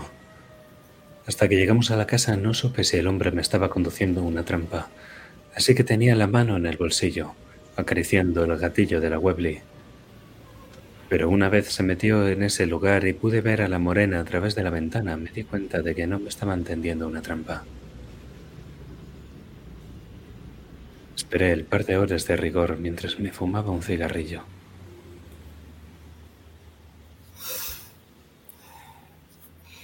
Y en estas dos horas, que supongo que más de un cigarrillo se fumó Dex, viste a esta mujer durante un rato, después la dejaste de ver. Y al final, ese hombrecillo volvió a salir de su madriguera. Esta vez sin la cámara. Salía con prisas hacia el sur, refunfuñando para él mismo.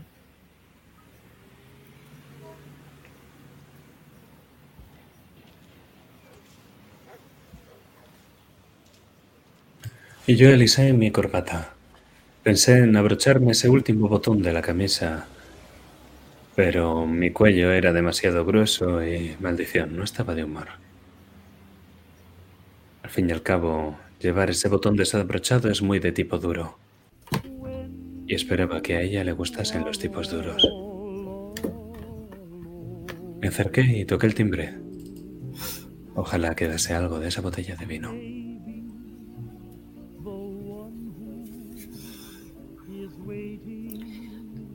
Tardó un poco en abrir la puerta, pero al cabo de un par de minutos se abrió unos centímetros la puerta.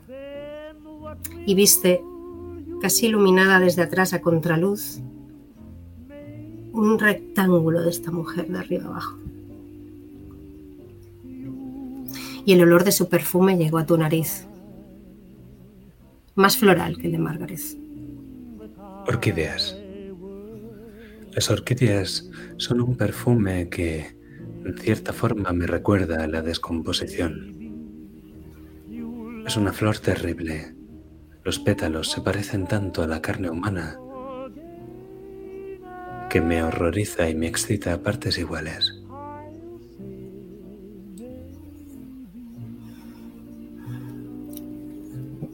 Cuando se abre la puerta y ves a esa mujer, la hueles. ¿Qué demonios quiere? Ah,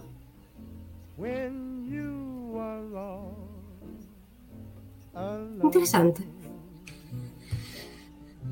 Lo mismo que él. Alquilar la misma casa. Perdón. Eh, y cierra la puerta y notas correr el este. Y se abre un poco más. Mi nombre es Dexter Raymond. ¿El suyo? Te repasa de arriba abajo. No de la misma manera que Witty. Te repasa de arriba abajo. Y casi divertida. Hace un gesto como de... Ni tan mal. Odemar. Greta Odemar. Interesante gabardina. Dexter. La señorita Odemar tenía unos 28 años, una frente estrecha y era lo suficientemente alta como para considerarse elegante en estándares americanos. Una nariz pequeña, un labio superior quizá un poquito demasiado grande. Los ojos de un color gris azulado con reflejos de oro. Era bonita, pero no lo suficiente como para llevar nudilleras por la calle cuando se las sacaba. Aún así me gustaba, mentiría si no lo dijera. De hecho, te resultaba hasta incluso un poco familiar. Y no sabrías decir por qué.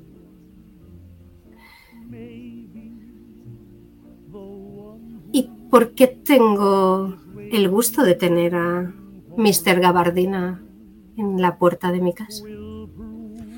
Raymond, ya se lo he dicho, estoy interesado en esa casa al igual que el señor que ha estado aquí antes.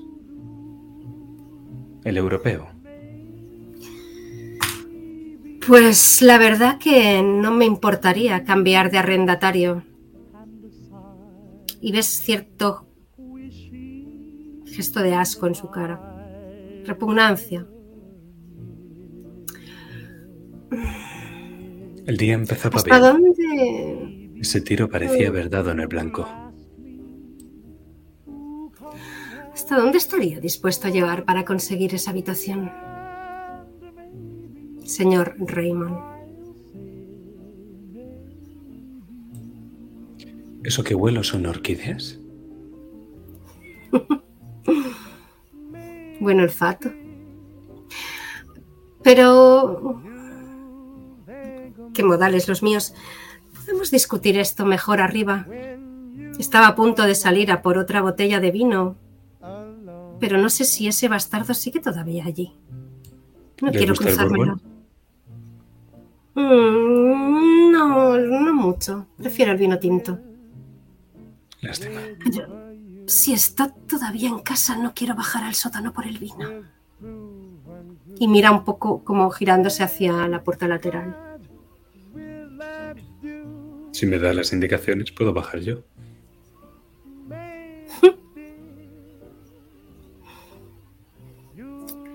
Está bien. Entre por abajo, hasta el fondo. Y sonríe. La llave está debajo de la parte superior derecha del marco de la puerta. Es la del sótano. Tampoco me importa. Coja una de las botellas de tinto, de las de estantería izquierda. ¿Por qué no? La espero arriba.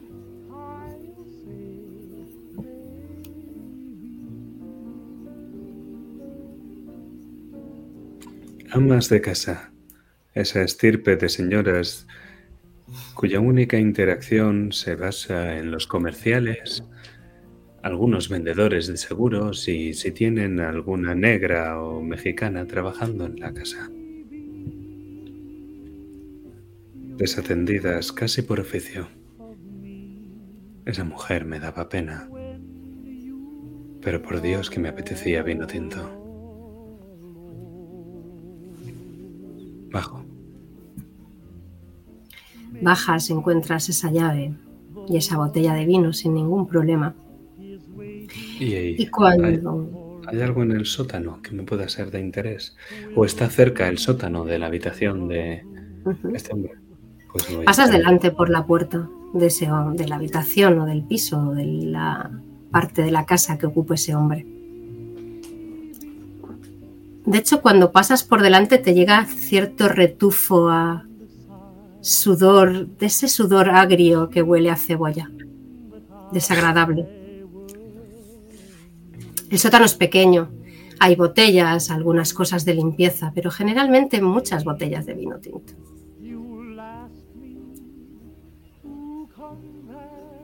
La puerta está cerrada, obviamente, de ese hombre. ¿Y ¿Existiría alguna forma de abrirla? Podrías intentarlo si quieres.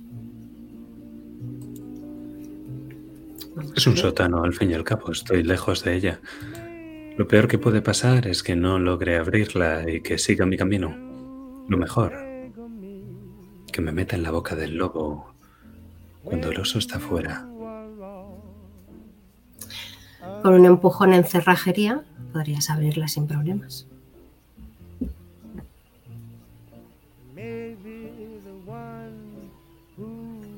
Yo lo dejo ahí. O puedes intentar conseguir entrar de otra forma. Vale, voy a intentar otra forma. Cojo dos botellas de vino. Y todavía con la pequeña botellita de bourbon en la gabardina, en uno de los bolsillos de la gabardina, sujetando las dos botellas de vino con las manos, subo a verla a ella. La puerta la ha dejado entreabierta. Y cuando vas subiendo las escaleras te va llegando la melodía de una canción.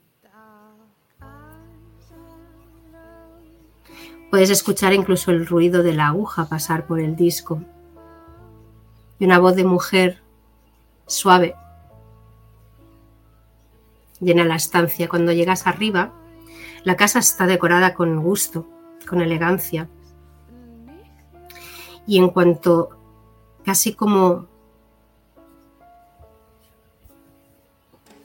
siguiendo esas notas en una partitura, como si tú pasaras por cada una de ellas para llegar a esa sala, en la que encuentras a esta mujer. Ahora la puedes ver en su esplendor, con un vestido precioso, ajustado a su cuerpo. Y en cuanto ves la decoración de la sala, sabes de qué te resuena. Ves varios carteles de películas puestos por varios puntos de la habitación de ese gran comedor. Hay un gran ramo de flores en una de las mesas con una tarjeta y una papelera con varias tarjetas tiradas en ella. No es una actriz de primera línea como algunas otras, pero habías visto su cara en alguno de los carteles de esos cines.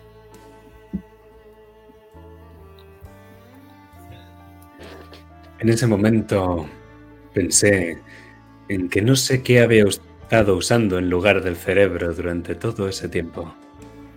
Estaba claro que esa ama de casa tenía que tener un marido muy, muy famoso para permitirse tantas botellas de vino. Estaba claro que no lo era. Además, Greta Odemar, ese no es el nombre de una mujer que se queda en casa. Ese es un nombre artístico.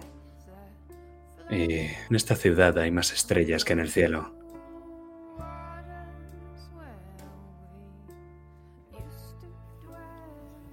Ella se gira hacia ti con mucho porte y elegancia, con una copa, con dos copas en la mano. Dice, bueno, veo que no has tenido problemas en encontrar la bodega. Dos botellas. Me gusta tu forma de pensar. Más vale que sobre, ¿verdad? Eso siempre, nunca sobra el vino tinto. Hay cierto momento en una conversación en la que pararla para buscar algo que echarse al gaznate resulta contraproducente.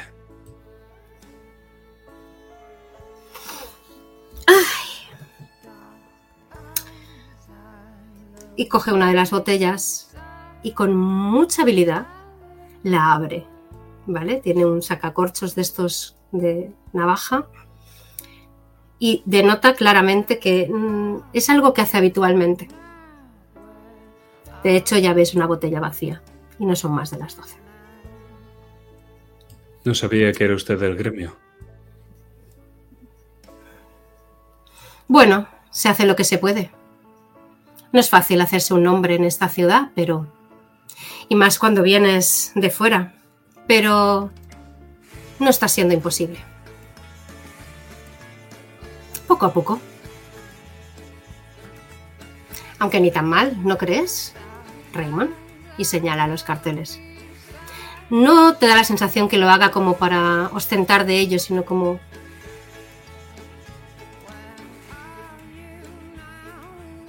No puedo decirte que no, señorita de Mar. Así que está interesado en alquilar la habitación. Eso Así ha dicho, es. ¿no? Pero me gustaría que, en la medida de lo posible, me dijera en qué trabaja el inquilino actual, por saber si puedo competir con el precio. Hmm. Vale. Hagamos un trato. Esta es la ciudad de los tratos, ¿no? Es lo primero que se aprende cuando se llega aquí. Por las pintas y te señala así de arriba abajo. No creo que seas policía. Es americana. Esa gabardina. No. Señala un traje negro que está tan desgastado que brilla, deshilachado por las mangas, y que intento tapar con la gabardina beige. También podría ser un gángster de poca monta. Hay muchos en esta ciudad. ¿Debo entender eso como un insulto, querida? Uh, piel fina. Entonces no va a ser eso. ¿Qué nos queda? ¿Qué nos queda? Bueno, en las películas solo hay tres opciones cuando alguien con este aspecto se planta encima. Uy, he dicho encima. Delante de la puerta de una mujer. Inspector, detective, detective. En esta ciudad nos llaman sabuesos. Mm, lo sabía. Lo sabía. Me valían las tres opciones, aunque la de policía era la más sosa. Pero me puede valer. ¿Y la mía es la menos o la intermedia? Bueno, depende de cómo siga esta conversación y de cómo fluya el vino.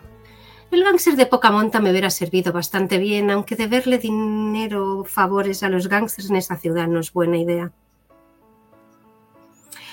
Bien. ¿Quieres información del inquilino que tengo en mi casa? Eso no me ha pasado desapercibido. No soy una rubia tonta de Hollywood, ¿sabes? Ah, no. Siendo detective, pensé que te habrías dado cuenta por lo menos de que soy morena. Todavía no le había mirado el pelo. Vale. Me estás cayendo bien por momentos y le pega un buen trago al vino, coge la copa con mucha soltura y la mueve. ¿Qué quieres saber de ese bastardo?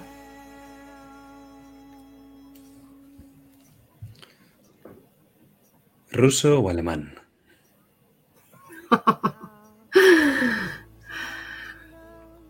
Spellmanth.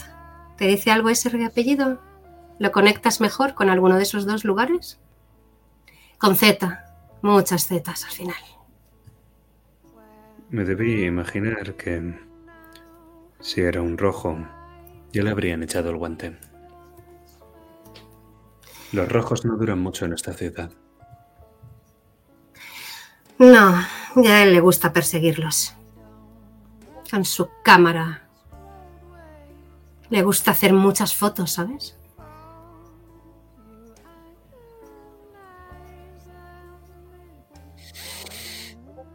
¿Detective también? No. Se hace pasar por periodista. Eso es lo que dice que es. Pero lo que es No es un mirón y un cerdo.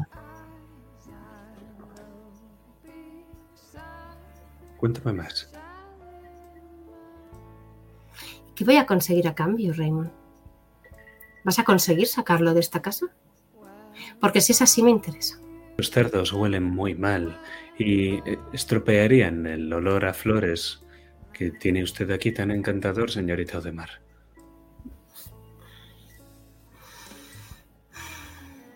¿Y cuánto me costaría eso? Sacarlo de mi vida. Una botella de vino. Que conteste usted un par de preguntas y... ¿Qué le parece vernos mañana en el Coconut Grove? ¿Tan barato me va a costar esto? Entiendo que el apartamento no estás interesado realmente en él, claro. En ese no.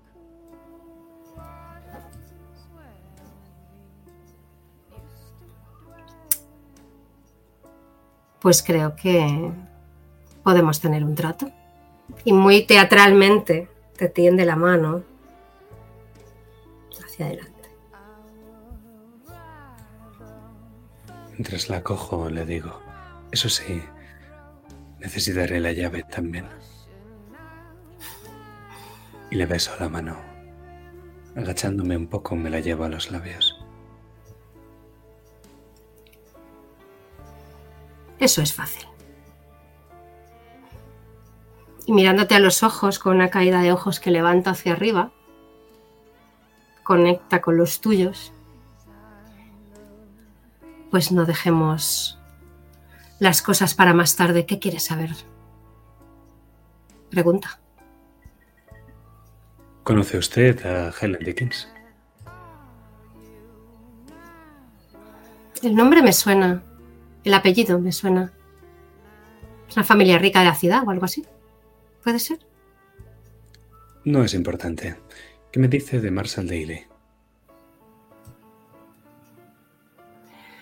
Marshall Daly. El nombre no, el apellido me suena. Creo que es Spellmans, que Franz lo comentó un día. Le escuché hablar. A veces habla para sí mismo. Es un poco inquietante a veces.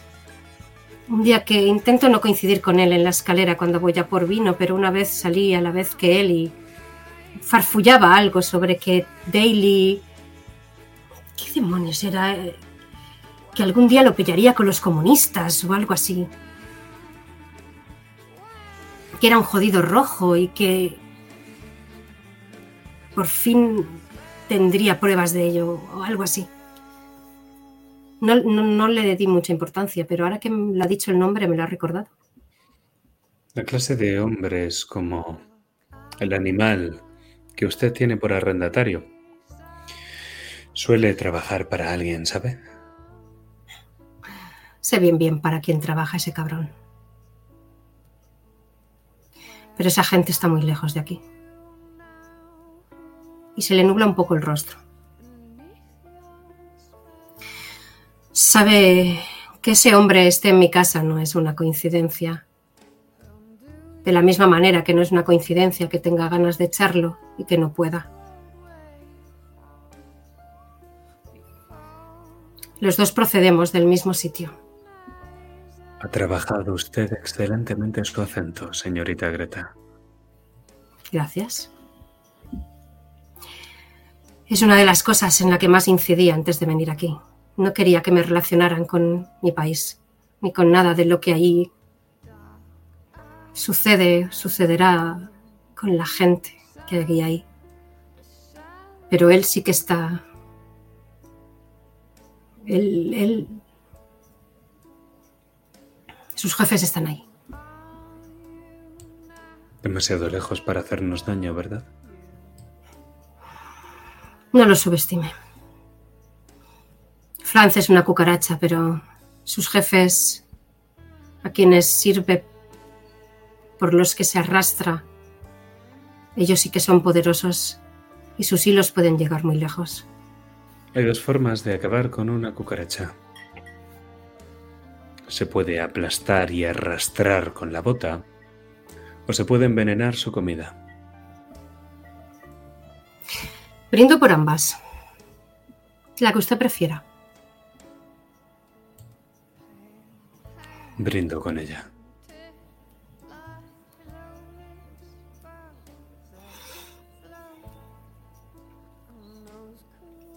Las botellas de vino vemos como bajan. Al cabo de un rato ves que se levanta hacia un cajón de una mesita y saca unas llaves. Notas el tintineo y se acerca hacia ti y te da una de las llaves de ese llavero. Una promesa es una promesa. Aquí tienen parte del pago. Si encuentras algunas fotografías, puede ser que no suceda o puede ser que sí. Te agradecería que me las devolvieras.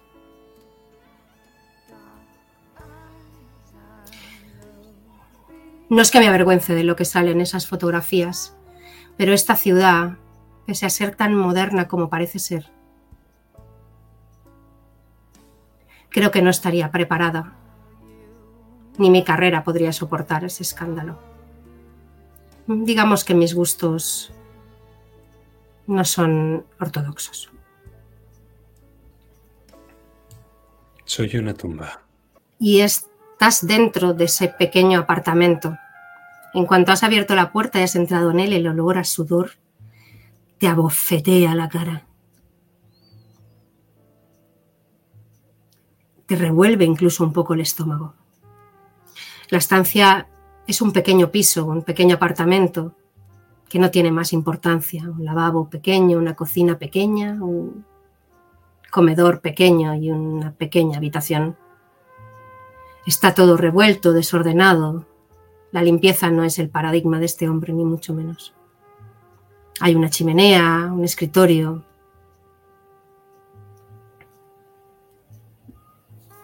¿Qué quieres hacer en esta casa?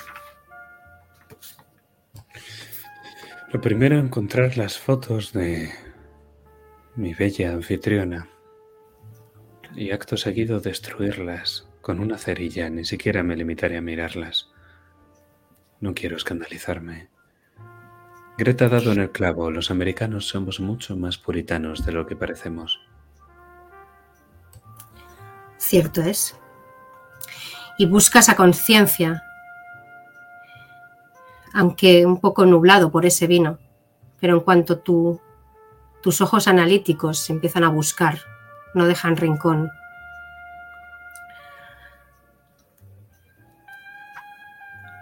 En el escritorio, que es uno de los sitios donde buscas para ver si encuentras esas fotos, ves varios eh, restos de papeles, de anotaciones que no te dicen nada. Y lo que sí encuentras es uno de los cajones cerrado con llave. En los que están abiertos prácticamente no hay nada interesante pero hay un cajón del escritorio que está cerrado con llave.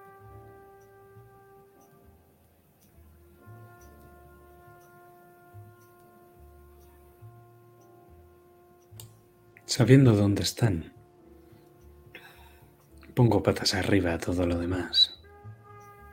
No quiero hacer mucho ruido, pero quiero que se note que he estado aquí.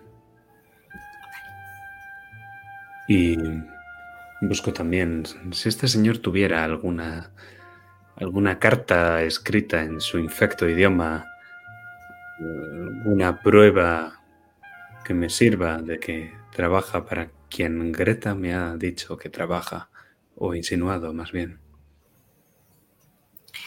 Pones patas arriba a la casa, destrozas incluso algunos muebles. No sabes si a Greta le va a importar o no, pero seguramente no le importe mucho y aparte de lo que hay en ese cajón que dejas para el final, encuentras en, en los restos de la chimenea, en los rescoldos de la chimenea, unas fotografías quemadas. Fotografías, no están los negativos, los bordes están requemados,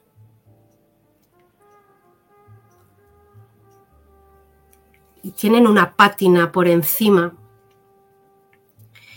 que si intentas limpiar un poco con uno de tus pañuelos, puedes ver la silueta de un hombre que va acompañado de una joven y bella mujer. Ves las siluetas porque las fotos están un poco dañadas, aunque seguramente podrían intentar resaltarse un poquito mejor con el equipo adecuado y con alguien que supiera usarlo.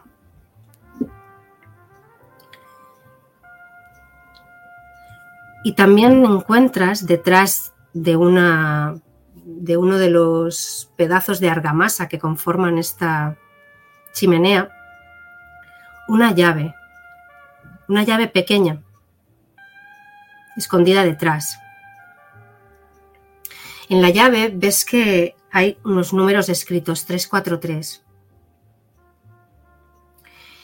y sabes que por el logo que tiene justo detrás corresponde a una llave de una caja de seguridad de un banco, del Security First National Bank. Está en el distrito financiero, en Spring Street.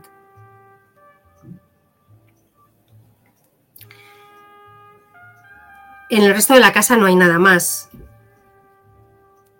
Y solo te queda delante de ti lo único que no has roto de esta casa, ni has puesto patas arriba, que es ese escritorio. Busco alguna manta, alguna camisa, las sábanas de la cama y me hago con un cúmulo grande de, de esta ropa. Una vez que lo tengo, lo pongo en el cañón del arma y disparo al cerrojo.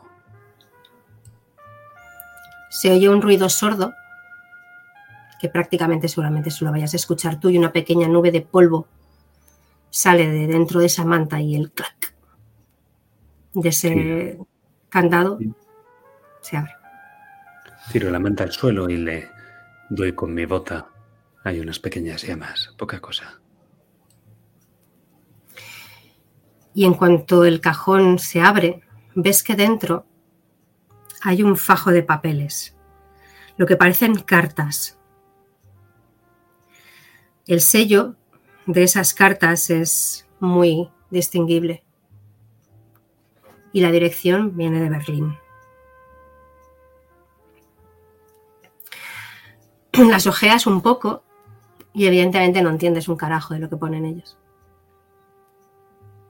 aunque puedes deducir perfectamente que están escritas en alemán. Por el sello y por la dirección.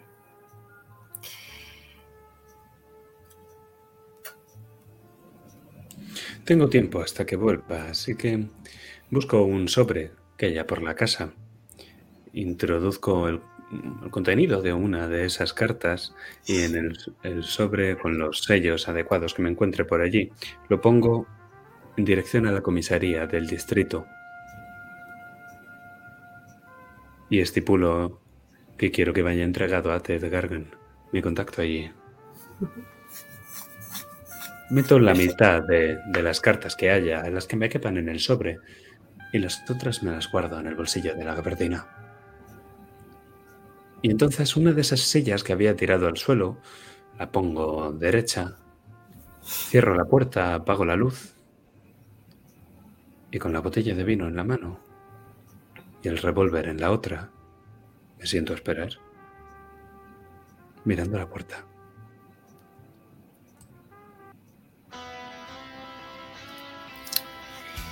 Vale.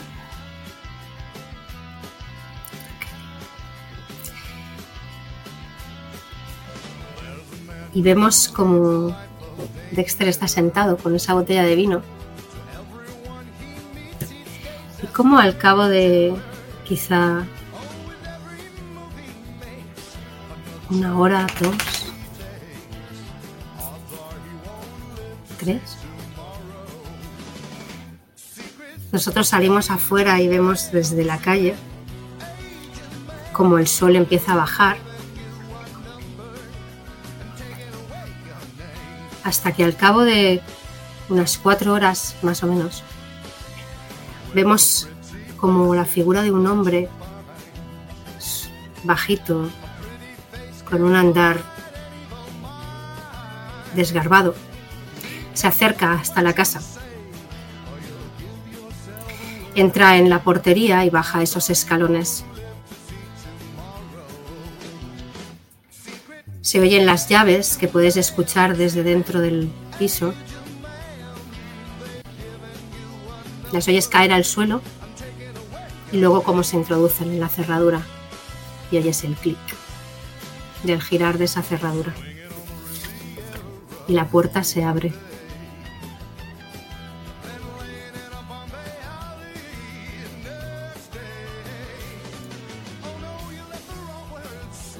Y el hombre que entra se queda mirando a Dexter Raymond con una botella de vino en una mano.